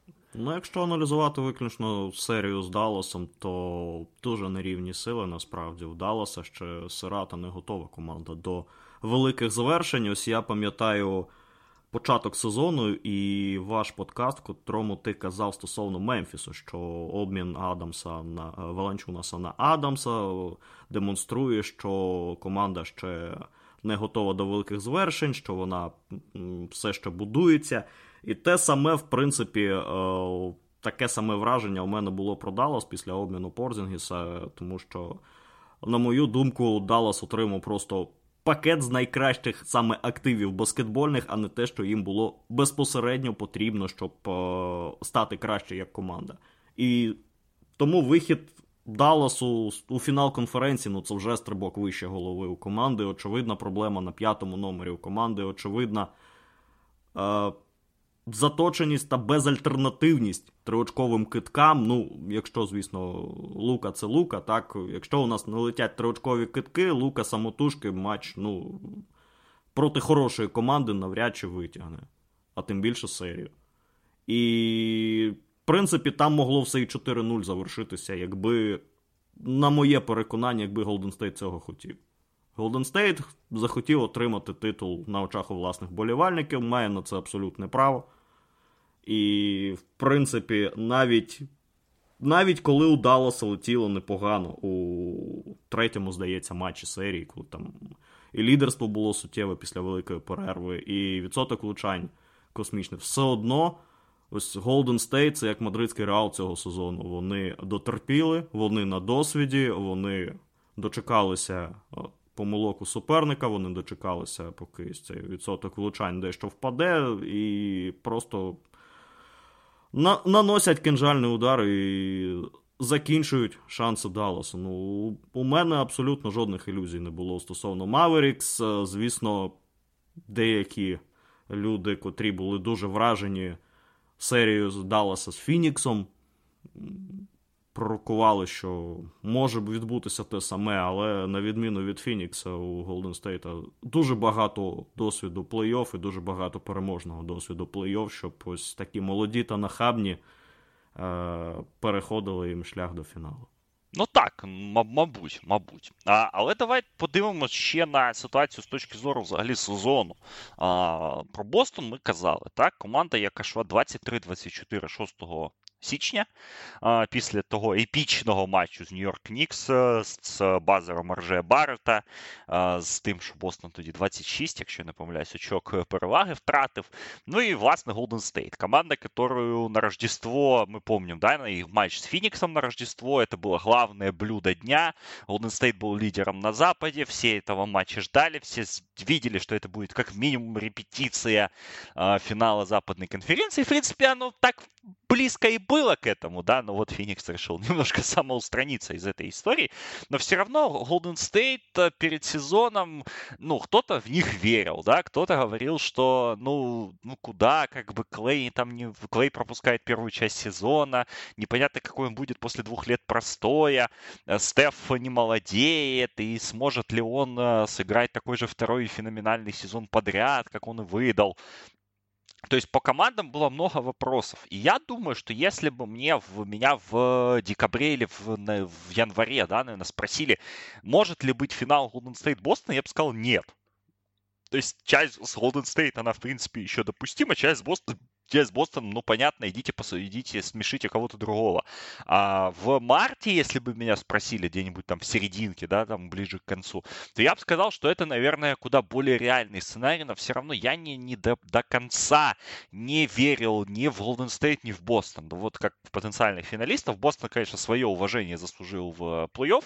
Очевидно, а Golden State все равно как-то вот не покидает, не покидало, и да, да сейчас даже не покидает меня ощущение, что, ну, там где-то они там срезали, да, немножко, там где-то им повезло с сеткой, э, где-то ну, где-то вот как-то получилось у них проскочить, да, где-то все равно они выжили больше, чем, чем, чем должны были, наверное, да, потому что никто не ждал такого превращения Кивона Луни, которое случилось, никто не ждал, что Виггинс будет настолько хорош в плей-офф. А, поэтому вот какое-то у меня смешанное ощущение по поводу этого финала. С одной стороны, как бы все, все логично, а, особенно со стороны Бостона, а с другой, вот, вот, не, вот вроде бы как бы и что-то, ну, не совсем ожидаю, не совсем ожидаю ожидалось то, что э, то, то, то, что, то, что думалось, и это не говоря о предсезонных, да, раскладах, потому что, ну, финал рисовали какой-то. Милоки, Феникс, пар 2 или там Бруклин Лейкерс. Э, я думаю, що ніхто фіналу Golden State Boston в октябрі не мог предугадати. Ну, ось незважаючи на те, що я ось ці останні два роки був явним адептом теорії змови щодо того, що Golden State набагато краще, ніж е, він, в принципі, виглядав, тому що там ту ротацію, котру Стів Кер проводив е, без Карі, без Томпсона і потім без Томпсона. Е, я все ж таки очікував, що ось Warriors будуть е, намагатися створити свій The Last Dance. Можливо, так ось це буде дуже гучно сказано, але що Warriors закладаються на один-два потужних сезони, на ось фінальний ривок цієї династії. Але те, що дивлячись ось по ходу сезону, і те, що в принципі демонстрував Фінікс під час регулярки, я взагалі навіть думки не допускав, що Фінікс може ось так скрутитися. І якщо аналізувати потенційний matchup Фінікс Голден Стейт, я не бачив за рахунок чого Голден Стейт міг би цей Фінікс прибрати зі шляху. І тому я погоджуюся з тобою, що з сіткою, і в першу чергу з вилітом Фінікса, ну просто капітально Голден Стейту пощастило. І більш того, тепер е, і стосовно фіналу, також. Ну, ми до цього, я думаю, ще дійдемо, але стосовно фіналу, ну, у Golden State і час на відпочинок, і серія була простіша. Тобто, ну, усі карти падають їм на руки. Ну вот давай тогда сразу, вот у меня как раз был записан этот вопрос. А, ну давай коротко, чтобы начать уже обсуждение финала. Кто твой фаворит в, в цьому протистоянні? Отак, на раз-два. Я підтримую букмекерів, мій фаворит Warriors. Тому що, по-перше, досвід.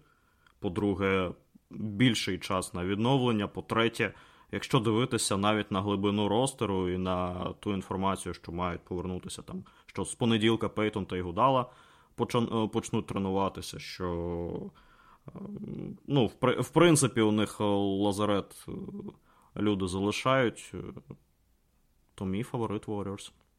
Ну, давайте это будем разбираться. Вот действительно фактор отдыха я э, выделил для себя как один из ключевых, который, ну, не относится к, ну, косвенно, скажем так, да, относится к игровым а, моментам, потому что в отличие от, собственно, последних двух раундов плей-офф, здесь у нас будет э, почти во всех матчах, почти во всех случаях по три, по три дня отдыха между матчами, а не через день.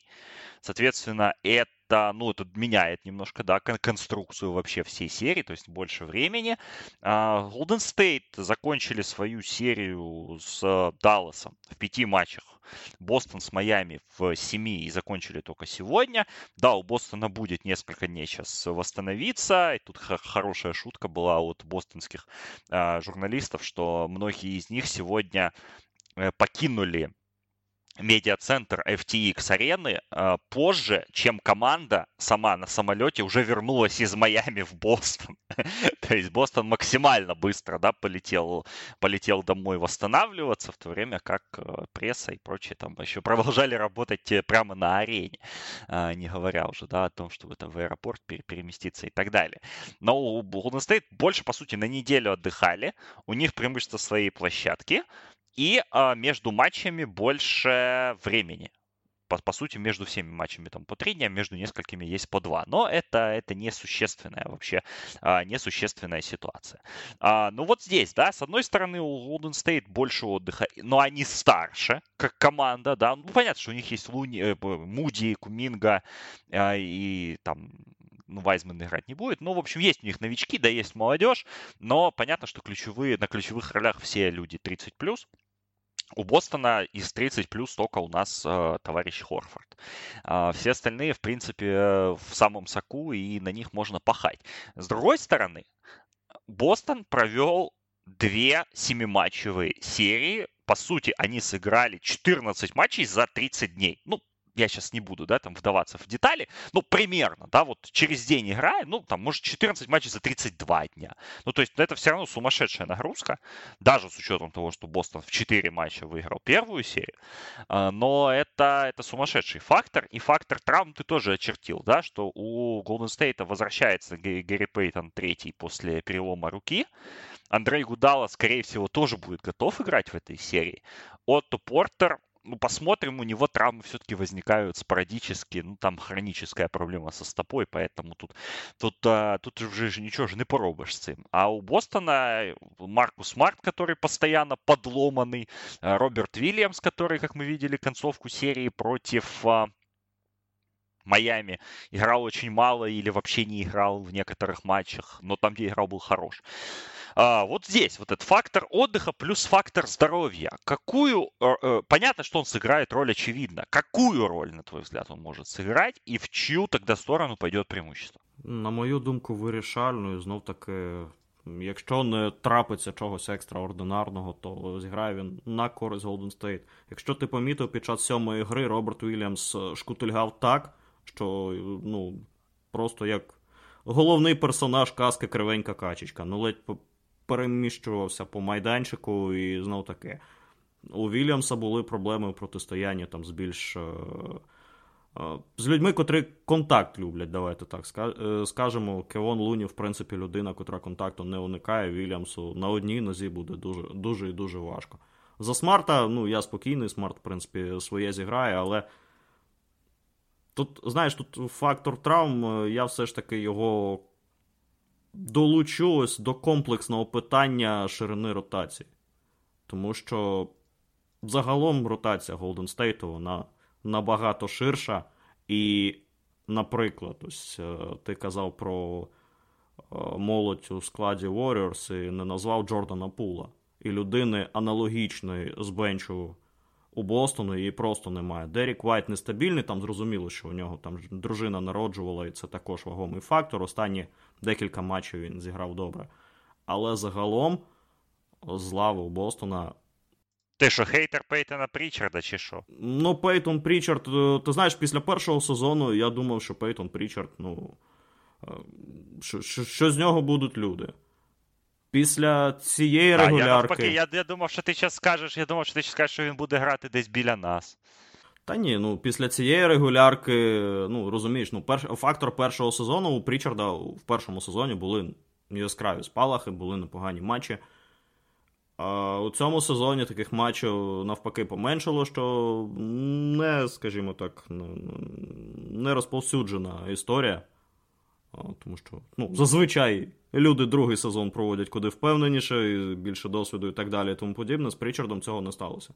В плей-офф так, у нього були ну, один матч через п'ять хороших. На цьому все. Ну і далі за Пейтоном Прічардом там Аарон Нейсміт, который, в принципе, в некоторых да, матчах в серии финала конференции появлялся, но коротко. Ну и там то, что я называю фрик-шоу, да, то есть там Ник Стаускас, Малик Фитц, Люк Корнет, Люк Корнет Сэм Хаузер. Так... Э, не помню, кто там еще. Ну, в общем, там с 8 до 15 там хорошие. Там сплошь легенды, как бы, да, на самом деле. Люди, которые сейчас могли бы, в принципе, я думаю, в полуфинале чемпионата Израиля сражаться вот где-то, да. Но они э, сражаются, сражаются за финал НБА и, в принципе, могут даже выиграть э, этот самый финал. То есть ты считаешь, что, в принципе, глубина ротации Golden State, она больше в плюс именно State? Ну, соответственно. Uh, давай тогда такой вопрос. Home Court Advantage. Мы знаем, что оно будет, он будет у Golden State, а, потому что они выиграли больше матчей в регулярке. Вот. Но э, вопрос тут возникает какой? Э, Бостон выиграл три матча на выезде в серии у Майами, три матча на выезде в серии у Милуоки и два матча у Бруклина.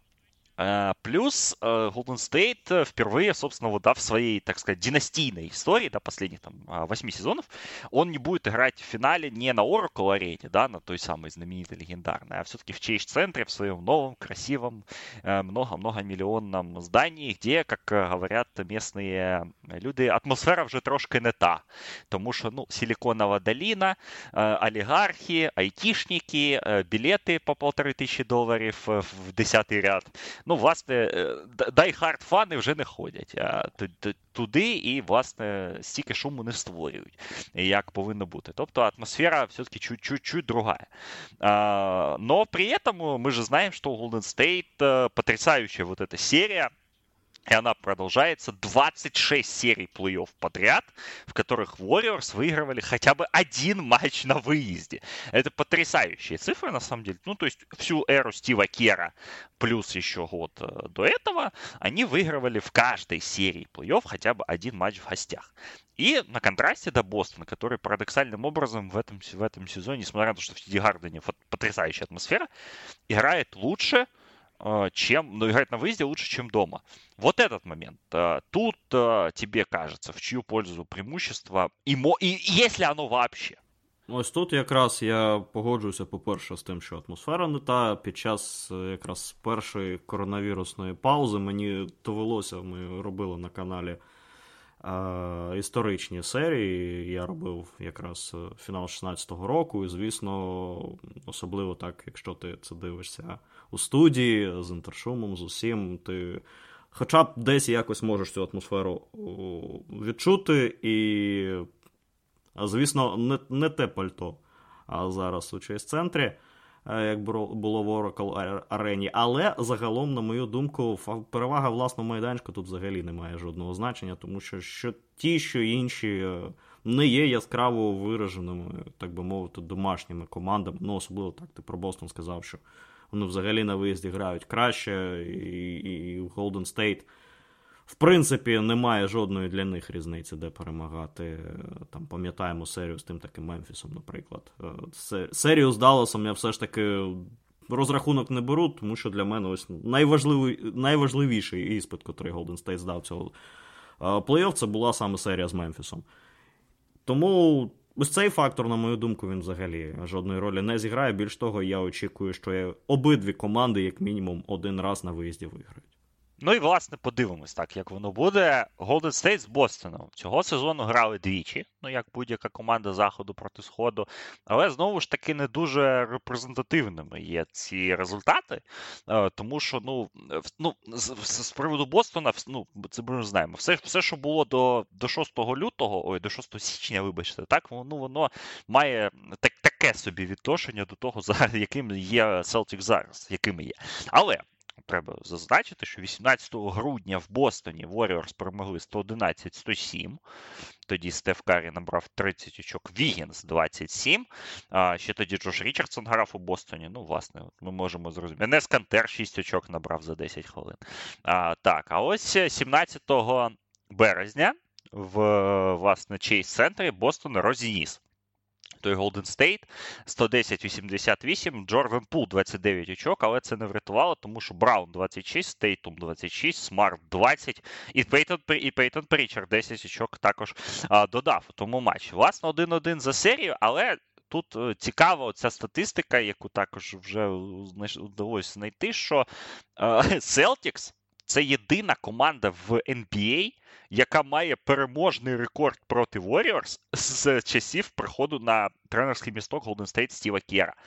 Ну, власне, якщо згадувати так, усі всі вісім років, то ну реально Бостон завжди добре грав з Голден Стейтом. Так, вони не перетиналися в плей-офф з логічних причин.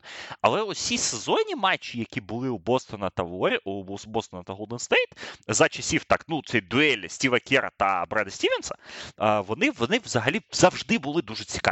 І завжди Бостон е, навіть в попередніх так ітераціях е, своїх, там ще з Кайрі Ірвінгом, з Хейвардом, е, варіант там, де Розір ще там грав. Так, ну, багато версій цієї команди. Усі ці версії вони непогано грали саме проти Голден Стейт, навіть самого-самого пікового. Навіть з Дюрантом. І тут, власне, ми приходимо до того так, що Бреда Стівенса вже нема. Е, ну, Він є, він там десь наверху. Іме Юдока е, проти Стіва Кєра. Дуель двох помічників Грега Поповича на Олімпіаді. Останній дуель двох е, учнів Грега Поповича, якщо так можна сказати. Uh, ну і власне в Бостона дуже непоганий рекорд проти Golden State навіть. Ну, розуміло так, що у Golden State були ці два два буферні руки, так би мовити, да, коли їх там обігрували усі підряд, але ж е, маємо факт: Бостон вміє грати проти цієї команди. І, власне, давай давай поговоримо вже власне про ігрову складову. Що тут буде для тебе ключовим фактором? Якщо не переходити, давай давай е, так трошки глобальніше на це питання подивимося. Якщо не переходити в персоналі, якийсь один а, фактор, якийсь один тригер, якась одна ігрова складова, яка, на твою думку, має вирішити підсумок цієї серії, яка вона була? Ну, якщо аналізувати те, що награли Бостон та Голден Стейт під час регулярки, то, на мою думку, що ключовим буде відсоток реалізації е, дальніх китків у Голден Стейту і спроможність Бостону перекрити периметр. Тому що е, ти ось згадував цей березневий матч, в котрому е, Бостон. Розніс просто Warriors, ну там 22% реалізації триочкових у Warriors і Клей один з 11 з-за дуги. Наразі виглядає так, що Томсон у формі, і я не вірю, що це повториться. Але ось е, саме чинник триочкових китків і відсотку реалізації триочкових китків, на мою думку, буде ключовим фактором. Ну, на, мне кажется, что клю... я, я вот для себя выделил фактор потерь а, с обеих сторон. Потому что, с одной стороны, у нас есть Golden State, а, которые артисты, художники, да, от баскетбола, творцы, а, вот, но они любят вот это вот, да, эти красивые передачи, а, которые иногда превращаются в передачи по аутам. И, в принципе, в серии с Мемфисом у них из-за этого были большие достаточно проблемы, в некоторых матчах, а, потому что не, не берегут мяч, а, много потерь, много глупостей, скажем так, причем глупости, скажем, а, как это сказать, а, произвольной, да, то есть а, та, которая, та, которую они сами себе, ру, рукотворной глупости. А, и, но, но когда Golden State начинают играть внимательнее, да, когда они перестают бросать вот эти передачи в стиле Милоша Теодосича, то сразу как-то, сразу все, все хорошо у них. Э, и когда потерь меньше 8, там меньше 9, что, в принципе, для Golden State это нормальный, да, такой индикатор, то тогда все нормально. И с другой стороны, у нас есть Бостон, который и в серии с Милуоки, и в серии с Майами, в тех матчах, где терял много мячей, там сделал больше 16-17 потерь, а, что уже, в принципе, немало. Но в тех матчах, где было у них многовато потерь, они сразу всегда проигрывали. И потери — это именно тот фактор, за счет которого стреляли себе Celtics в ногу, потому что, особенно в серии против Милоки, потому что Милоки одна из лучших транзитных команд э, в лиге за счет Яниса.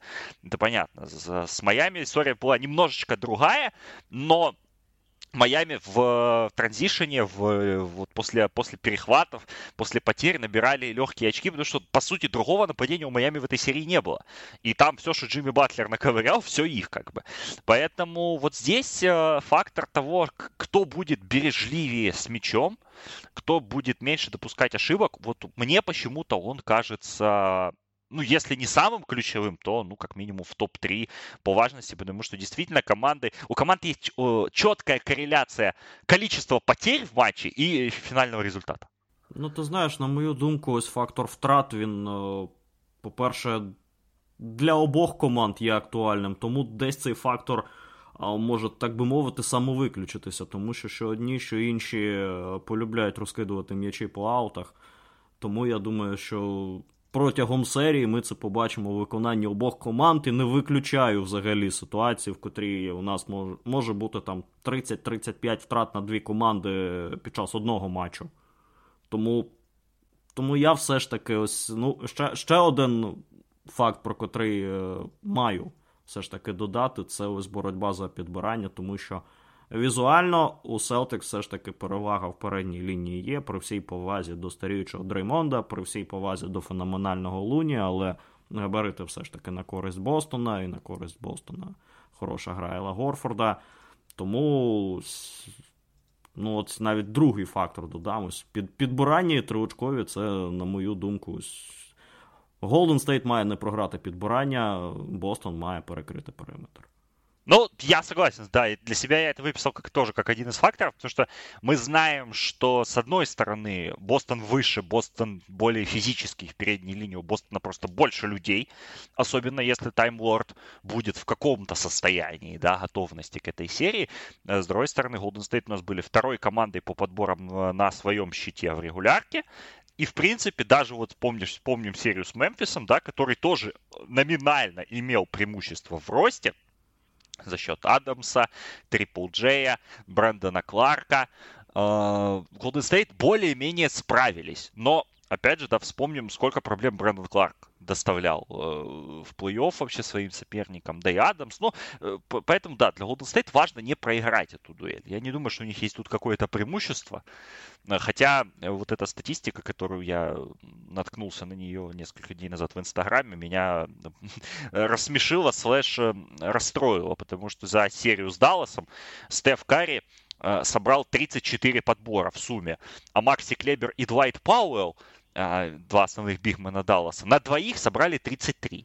А, поэтому не не можна недооцінювати фактор підбираючого генія Стефа Карі у цій серії.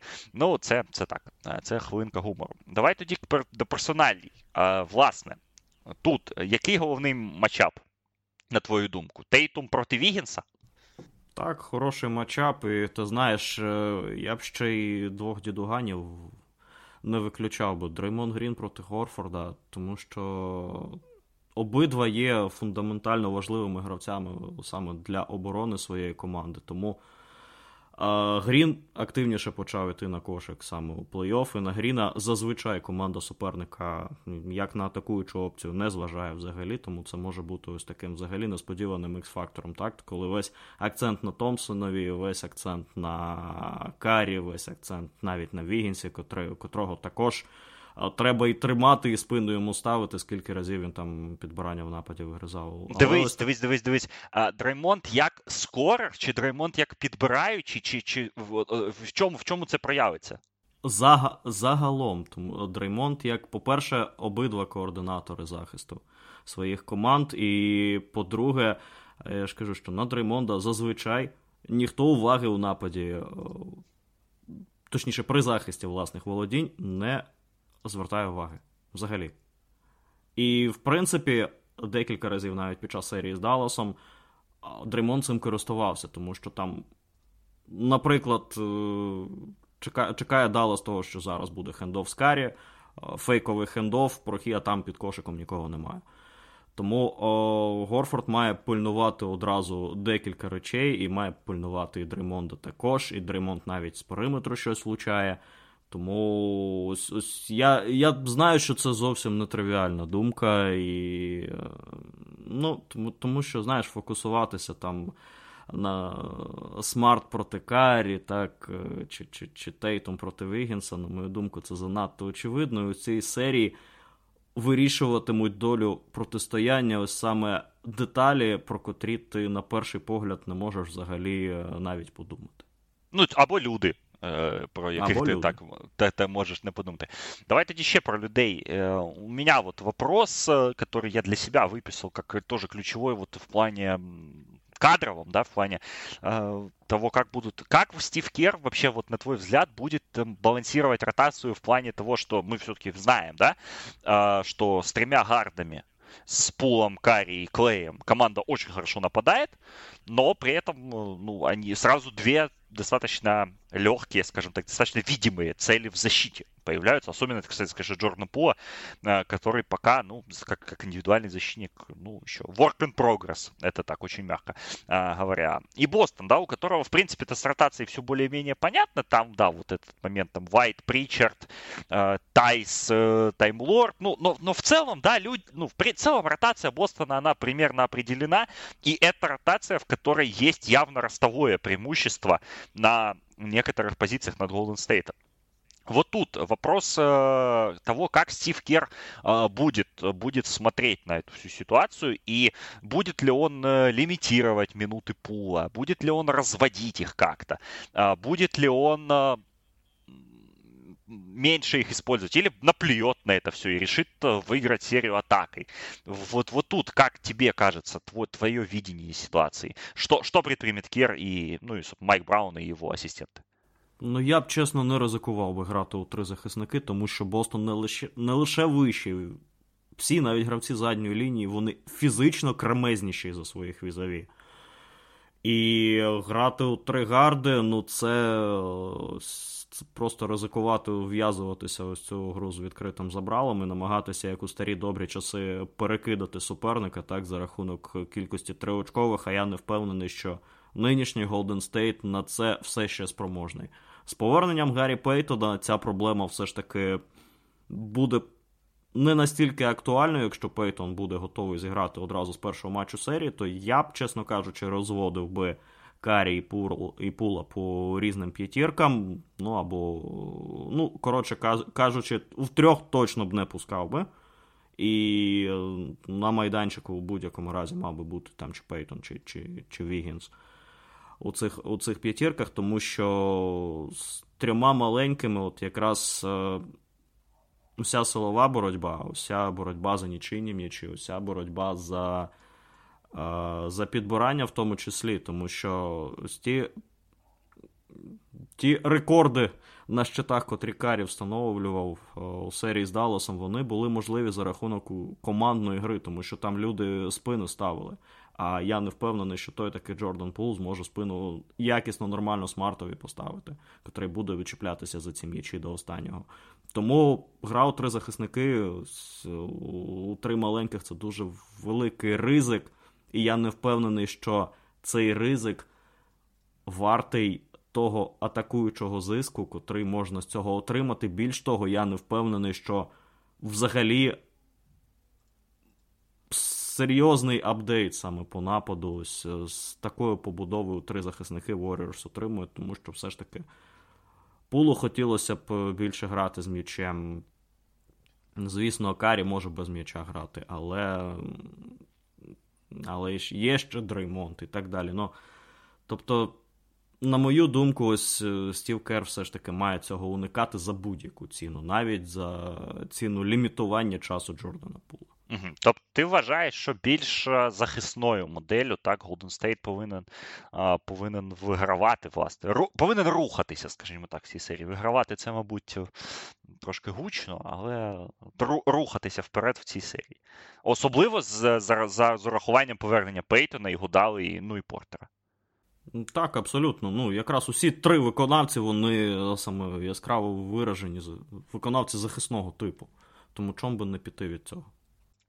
Ще якісь фактори, які б ти тут виділив, тому що ми вже поспілкувалися про фактор е, навантажень, фактор відпочинку, про кадрові моменти. Ну, досвід. Давай давай про це поговоримо. Так, у нас є е, з одного боку Бостон, е, для яких усіх це перший фінал NBA в кар'єрі, якщо я не помиляюсь. Ну, мабуть, не помиляюсь, тому що кістяк Бостонський молодий, а Ел Хорфорд у нас же ж 141 матч без фіналів зіграв плей-офф.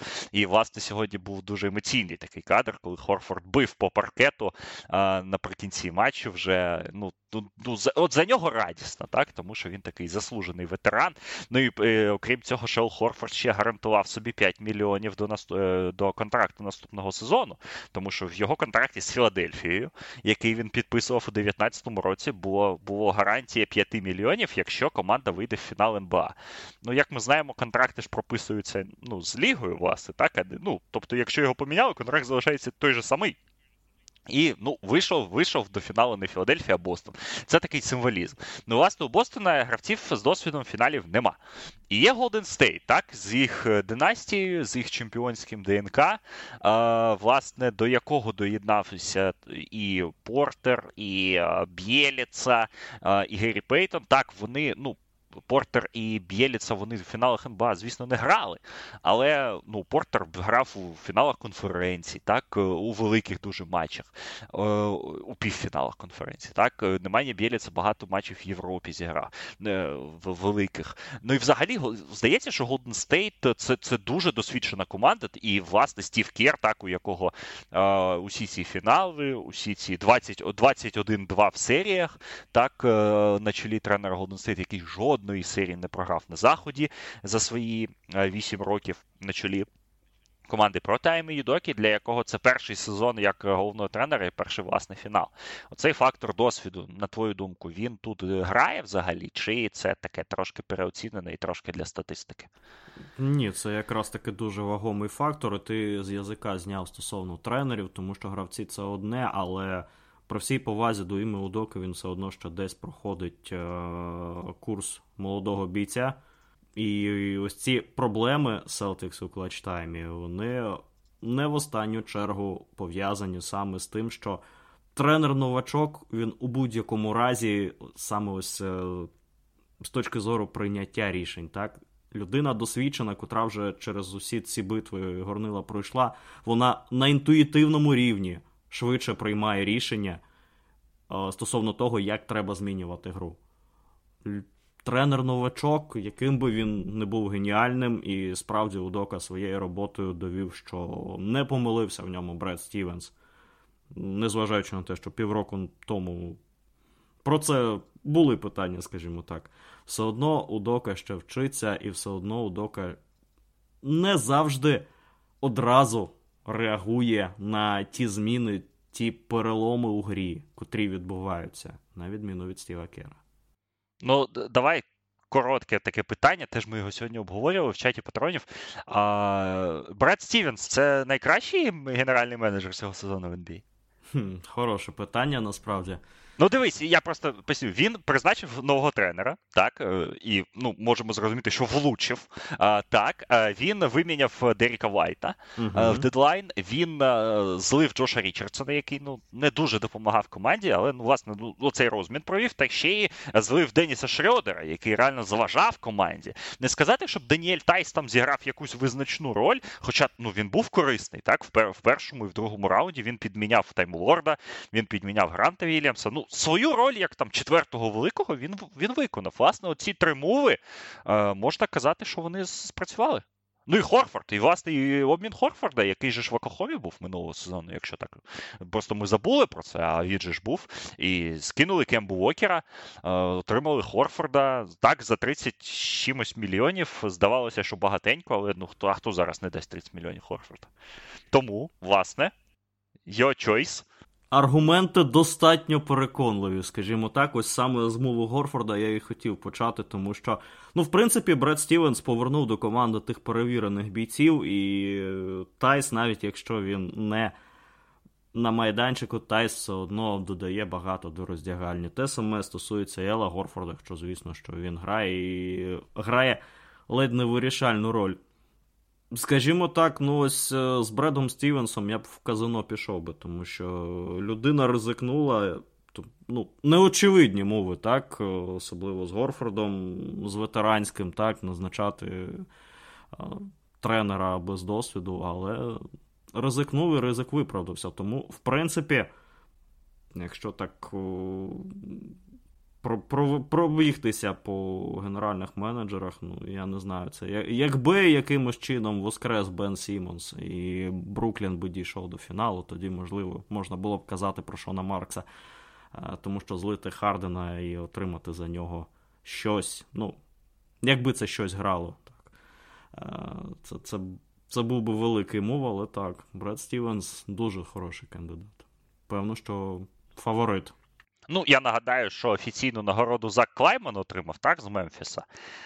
Але ну, це, мабуть, така теж нагорода за декілька останніх сезонів, так, коли Мемфіс ну, ну реально дуже класно вони працюють. Але для Мемфіса, е, забігаючи трошки наперед, визначне це міжсезоння, коли в них є всі піки, і навіть більше в них є 20 5 мільйонів, здається, так, е, під під, під, під кепкою. Тобто можна робити все, що хочеш, і дуже сильну команду зробити ще сильніше. Але це це інше. Так, ну про Стівен, Стівенса похвалили, Юдоку теж похвалили. Ще раз скажу, що два асистенти Грега Поповича на Олімпійських іграх останніх. Е, зараз зіграють між собою. Ну, мабуть, я думаю, що Юдока і Стіва до штабу Стіва Кера і на наступну Олімпіаду війде, але це це, поки що це поки що не обговорювали. Ну і власне, е, до улюбленого. Е, Бостон, Голден Стейт у нас є фаворитом на чемпіонство. На перемогу власне в цій серії на перший матч букмекери вивели з різницею в 3,5 очки. Warriors власне, на першу гру. Ну і на е, перемогу в серії, е, власне, теж фаворитом є у нас команда Стіва Кера з коефіцієнтом 1,60, 2,40 на коефіцієнт на Бостон. Тут я, ну ти ми ж з тобою поговорили. Ти вважаєш, що Golden State тут є фаворитом правомірно, і ти теж його вважаєш, власне, більш більш переконливим піком.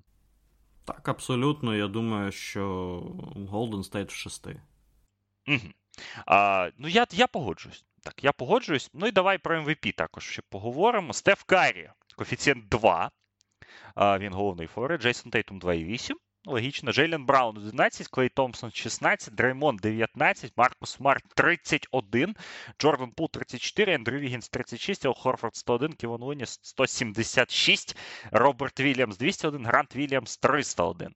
А те, що не Тейтум і Карі, ну, це що що є, здається, очевидним. Що тобі от сподобалося з другого, подобається з другого, скажімо так, ешелону? На якого сліпера, можливо, ти б поставив віртуальний долар? Ти знаєш, ну ось е, якщо знов таки дивитися на це питання комплексно, в НБА дуже люблять історії. Е, Тому я думаю, що все ж таки, якщо ми беремо за основу, що Голден Стейт переможе, то все ж таки отримає Карі, але якщо не Карі, то Томпсон. Уяви, яка б це була історія. Особливо, якщо Томпсон плюс-мінус е, цю форму свою підтримає, якщо він буде е, стабільно влучати триочкові, якщо, в принципі, від нього зараз особливо то. І не потребують lockdown defense, як це було раніше, але уяви, яка історія. Людина пропустила два роки, повертається і MVP фінал. Так, ну то на так. Наративно це було б. Ну, цю історію може замачити тільки Хорфорд, мені здається. Але ну, мені важко намалювати собі в голові сценарій, за якого Хорфорд тут може стати МВП фіналів. Ну, ну чесно. Ну, він, мені здається, з Мілокі там зіграв ну просто божественно так серію. З Майами не так, але ну, але ж Марку підтримав, і без нього ну, Бостон би не переміг тут. Але ну так, я я, я погоджуюсь з приводу Томпсона. Це, мабуть, такий найкращий пік з другого ешелону. Ну, власне, і подивимося, що воно буде. Що воно буде, власне, у цьому фіналі. Я теж вважаю, що Golden State фаворит, але недооцінювати Бостон ну, якось неправильно, і ми не будемо цього робити. І у цьому місці я також зауважу, що є такий сайт 538, дуже відомий, аналітичний, з своєю моделлю. Сайт, з которого ми сміялись весь плей-офф, потому что еще перед стартом плей-офф этот сайт рисовал 47, кажется, процентов вероятности выхода Бостона в финал. 47 перед плей-офф. Но, видишь, оказывается, этот сайт при, при, при, предусмотрел, да, травму Криса Миддлтона, Рамадан Кайри Ирвинга, э, Джимми Батлера с его с его вот э, завихрениями по поводу трехочкового и так далее. Э, и как бы они оказались правы. И сейчас сайт 538, у него две есть, две модели, э, Raptor и ILO, ну, так называемые, да, проджекшены. Вот модель Raptor дает Бостону 83% вероятности победы в финале, а модель ILO дает э, 68% вероятности победы в финале. Вот такая вот, э, вот такая вот интересная собственно, такой вот интересный нюанс. Но это, это 5CT8, да, вот у них вот эта модель, она действительно, она я не знаю, как они метрику высчитывают, но она была вот благосклонна к Бостону весь, всю концовку сезона. И, э, как видим, она оказалась права в том плане, что Celtics выйдут в финал. А, но Выиграют ли они его? Ну, тут уже посмотрим. Если действительно Бостон выиграет, то, то это будет, конечно, эпичная победа этого сайта, этого сервиса вообще над, над, над всеми нами и над логикой. Поэтому... Оформишь себе подписку? А, нет, подписки, это свободный сайт. Это, это свободный, зашел, посмотрел. То есть, нет, нет, у них на самом... Э, Якщо Бостон Якщо Бостон таки стане чемпіоном, я не впевнений, що він продовжує продовжуватиме бути безкоштовним. Ну, вообще, это сайт, который, ну, кроме спорта, он специализируется на подсчетах различных вероятностей политических. И вообще он начинался, да, вот как, по-моему, его в 2015 году запускали перед виборами Дональда Трампа. Но вот тут я тут я, я, я, я не певен, як то кажуть, да, вот во всех тонкостях этой истории. А, поэтому 3 июня по киевскому времени в 4 утра начинается матч, э, начинается финал NBA. Э, первое противостояние на Чейз-центре, в Чейз-центре в собственно, в Сан-Франциско. Это первый матч серии. Второй матч серии у нас по расписанию сойдется 6 числа, 6 июня, в 3 часа ночи, на час раньше. Потом 9 и 11. Вот такое вот первое расписание. Седьмой матч на 19 число намечен на воскресенье. Ну, ну, все матчи теперь ночные, ранних матчей не будет. А, ранних имеется в виду, да, для европейской а, аудитории. Поэтому смотрите на телеканалах, на канале Сетанта Спортс и на OTT-сервисе новом Сетанты все матчи будут. А, большинство из них, я так понимаю, с твоим комментарием, правильно? А, есть Лихпас, есть другие источники, но мы, конечно же, рекомендуем, ну, если вы из Украины, то вы смотрите на Сетанте, а если вы не из Украины каким-то образом, то мы вам советуем найти способ и посмотреть на Сетанте. Ну, сподіваюся, що працюватиму працюватиму більшу частину матчу, а там, як то кажуть, як Бог дасть, але е, загалом так, дорогі друзі, дуже вас запрошуємо на наші трансляції і сподіваємося, що все ж таки під час них ви не заснете, незважаючи на, на те, що це фінал NBA. Ну, можно говорить, что не заснять. Наоборот, просыпаться, да, уже 4 утра все-таки. Конечно, 5 было бы, наверное, лучше для просыпления. Но это, это уже нюансы, как бы, да. Скажем, 5.30, щоб комендантську годину вже прибрати да, і просто да, да. одразу. Да, было бы идеально, але же, ну, но финал НБА всегда начинались с 4 утра, поэтому тут вне зависимости, да, это самый прайм-тайм э, американского времени. Поэтому еще раз напоминаем, 3 июня старт финалов NBA, 6 июня матч номер 2. Я не знаю, получится ли у нас в этом году делать emergency или не emergency, ну, подкасты после каждого матча финалов, как мы это делали последние три, наверное, сезона. Но, как минимум, мы постараемся. Как минимум, мы постараемся, потому что, ну, это, это достойный финал того, чтобы, чтобы его освещать. Тем более, раз в три дня, я думаю, можно и осилить, как бы, да, и вам, э, и, и нам. Поэтому будем стараться э, освещать финал NBA. Э, попутно мы его обсуждаем, как я уже говорил, в нашем чате патронов patreon.com sporthub. Подписывайтесь. Э, там несется наша драфтовая серия, э, которая уже выходит на финишную прямую. Она уже выходит, собственно, к персоне Паоло Банкеро, в честь которого она названа. Поэтому подписывайтесь, слушайте подкасты. До драфта остается три недели. Футбольные наши подкасты вернулись. Ну, в общем, в общем, стараемся работать для вас. Да, время нынче непросте. Е, звитяжне, але ж ну що, якийсь дистрекшн, як як, як кажуть у нас в жмеринці, е, треба створювати, щоб щоб не з'їхати з глузду від усього цього новинного фону. Ну і власне, ну фінал НБА. Ну, війна війною, а фінал НБА, на щастя, ніхто не відміняв. В общем, Серега, спасибо тебе большое за то, что пришел к нам. Я думаю, что это не последний твой визит. Люди просят, поэтому мы, а мы работаем для людей. Ну, враховуючи ту кількість непрямих та й прямих також відсилок е, до мене в останніх підкастах, то я думаю, що це було питанням часу. Ну а так завжди welcome і буду радий поділитися власною аналітикою. Все, спасибо тебе еще раз большое. Удачной работы на финальных э, матчах. Собственно, еще раз включайте Сергея Черкасова и его коллег. Ну, скорее всего, посмотрим. Там. Они еще не знают, кто там что будет комментировать, но по-любому ви э, цей голос точно почуєте. І і він навіть не противний. Теж передаємо вітання нашому іншому колезі з цього ж каналу. Так, власне. Вмикайте 3 червня, дивіться, ну и слушайте наши подкасты. Тоже будем для вас стараться освещать финальную серию по, по возможности. Поэтому всем спасибо еще раз за то, что слушали. Александр Прошута и Сергей Черкасов обсуждали для вас грядущий финал NBA.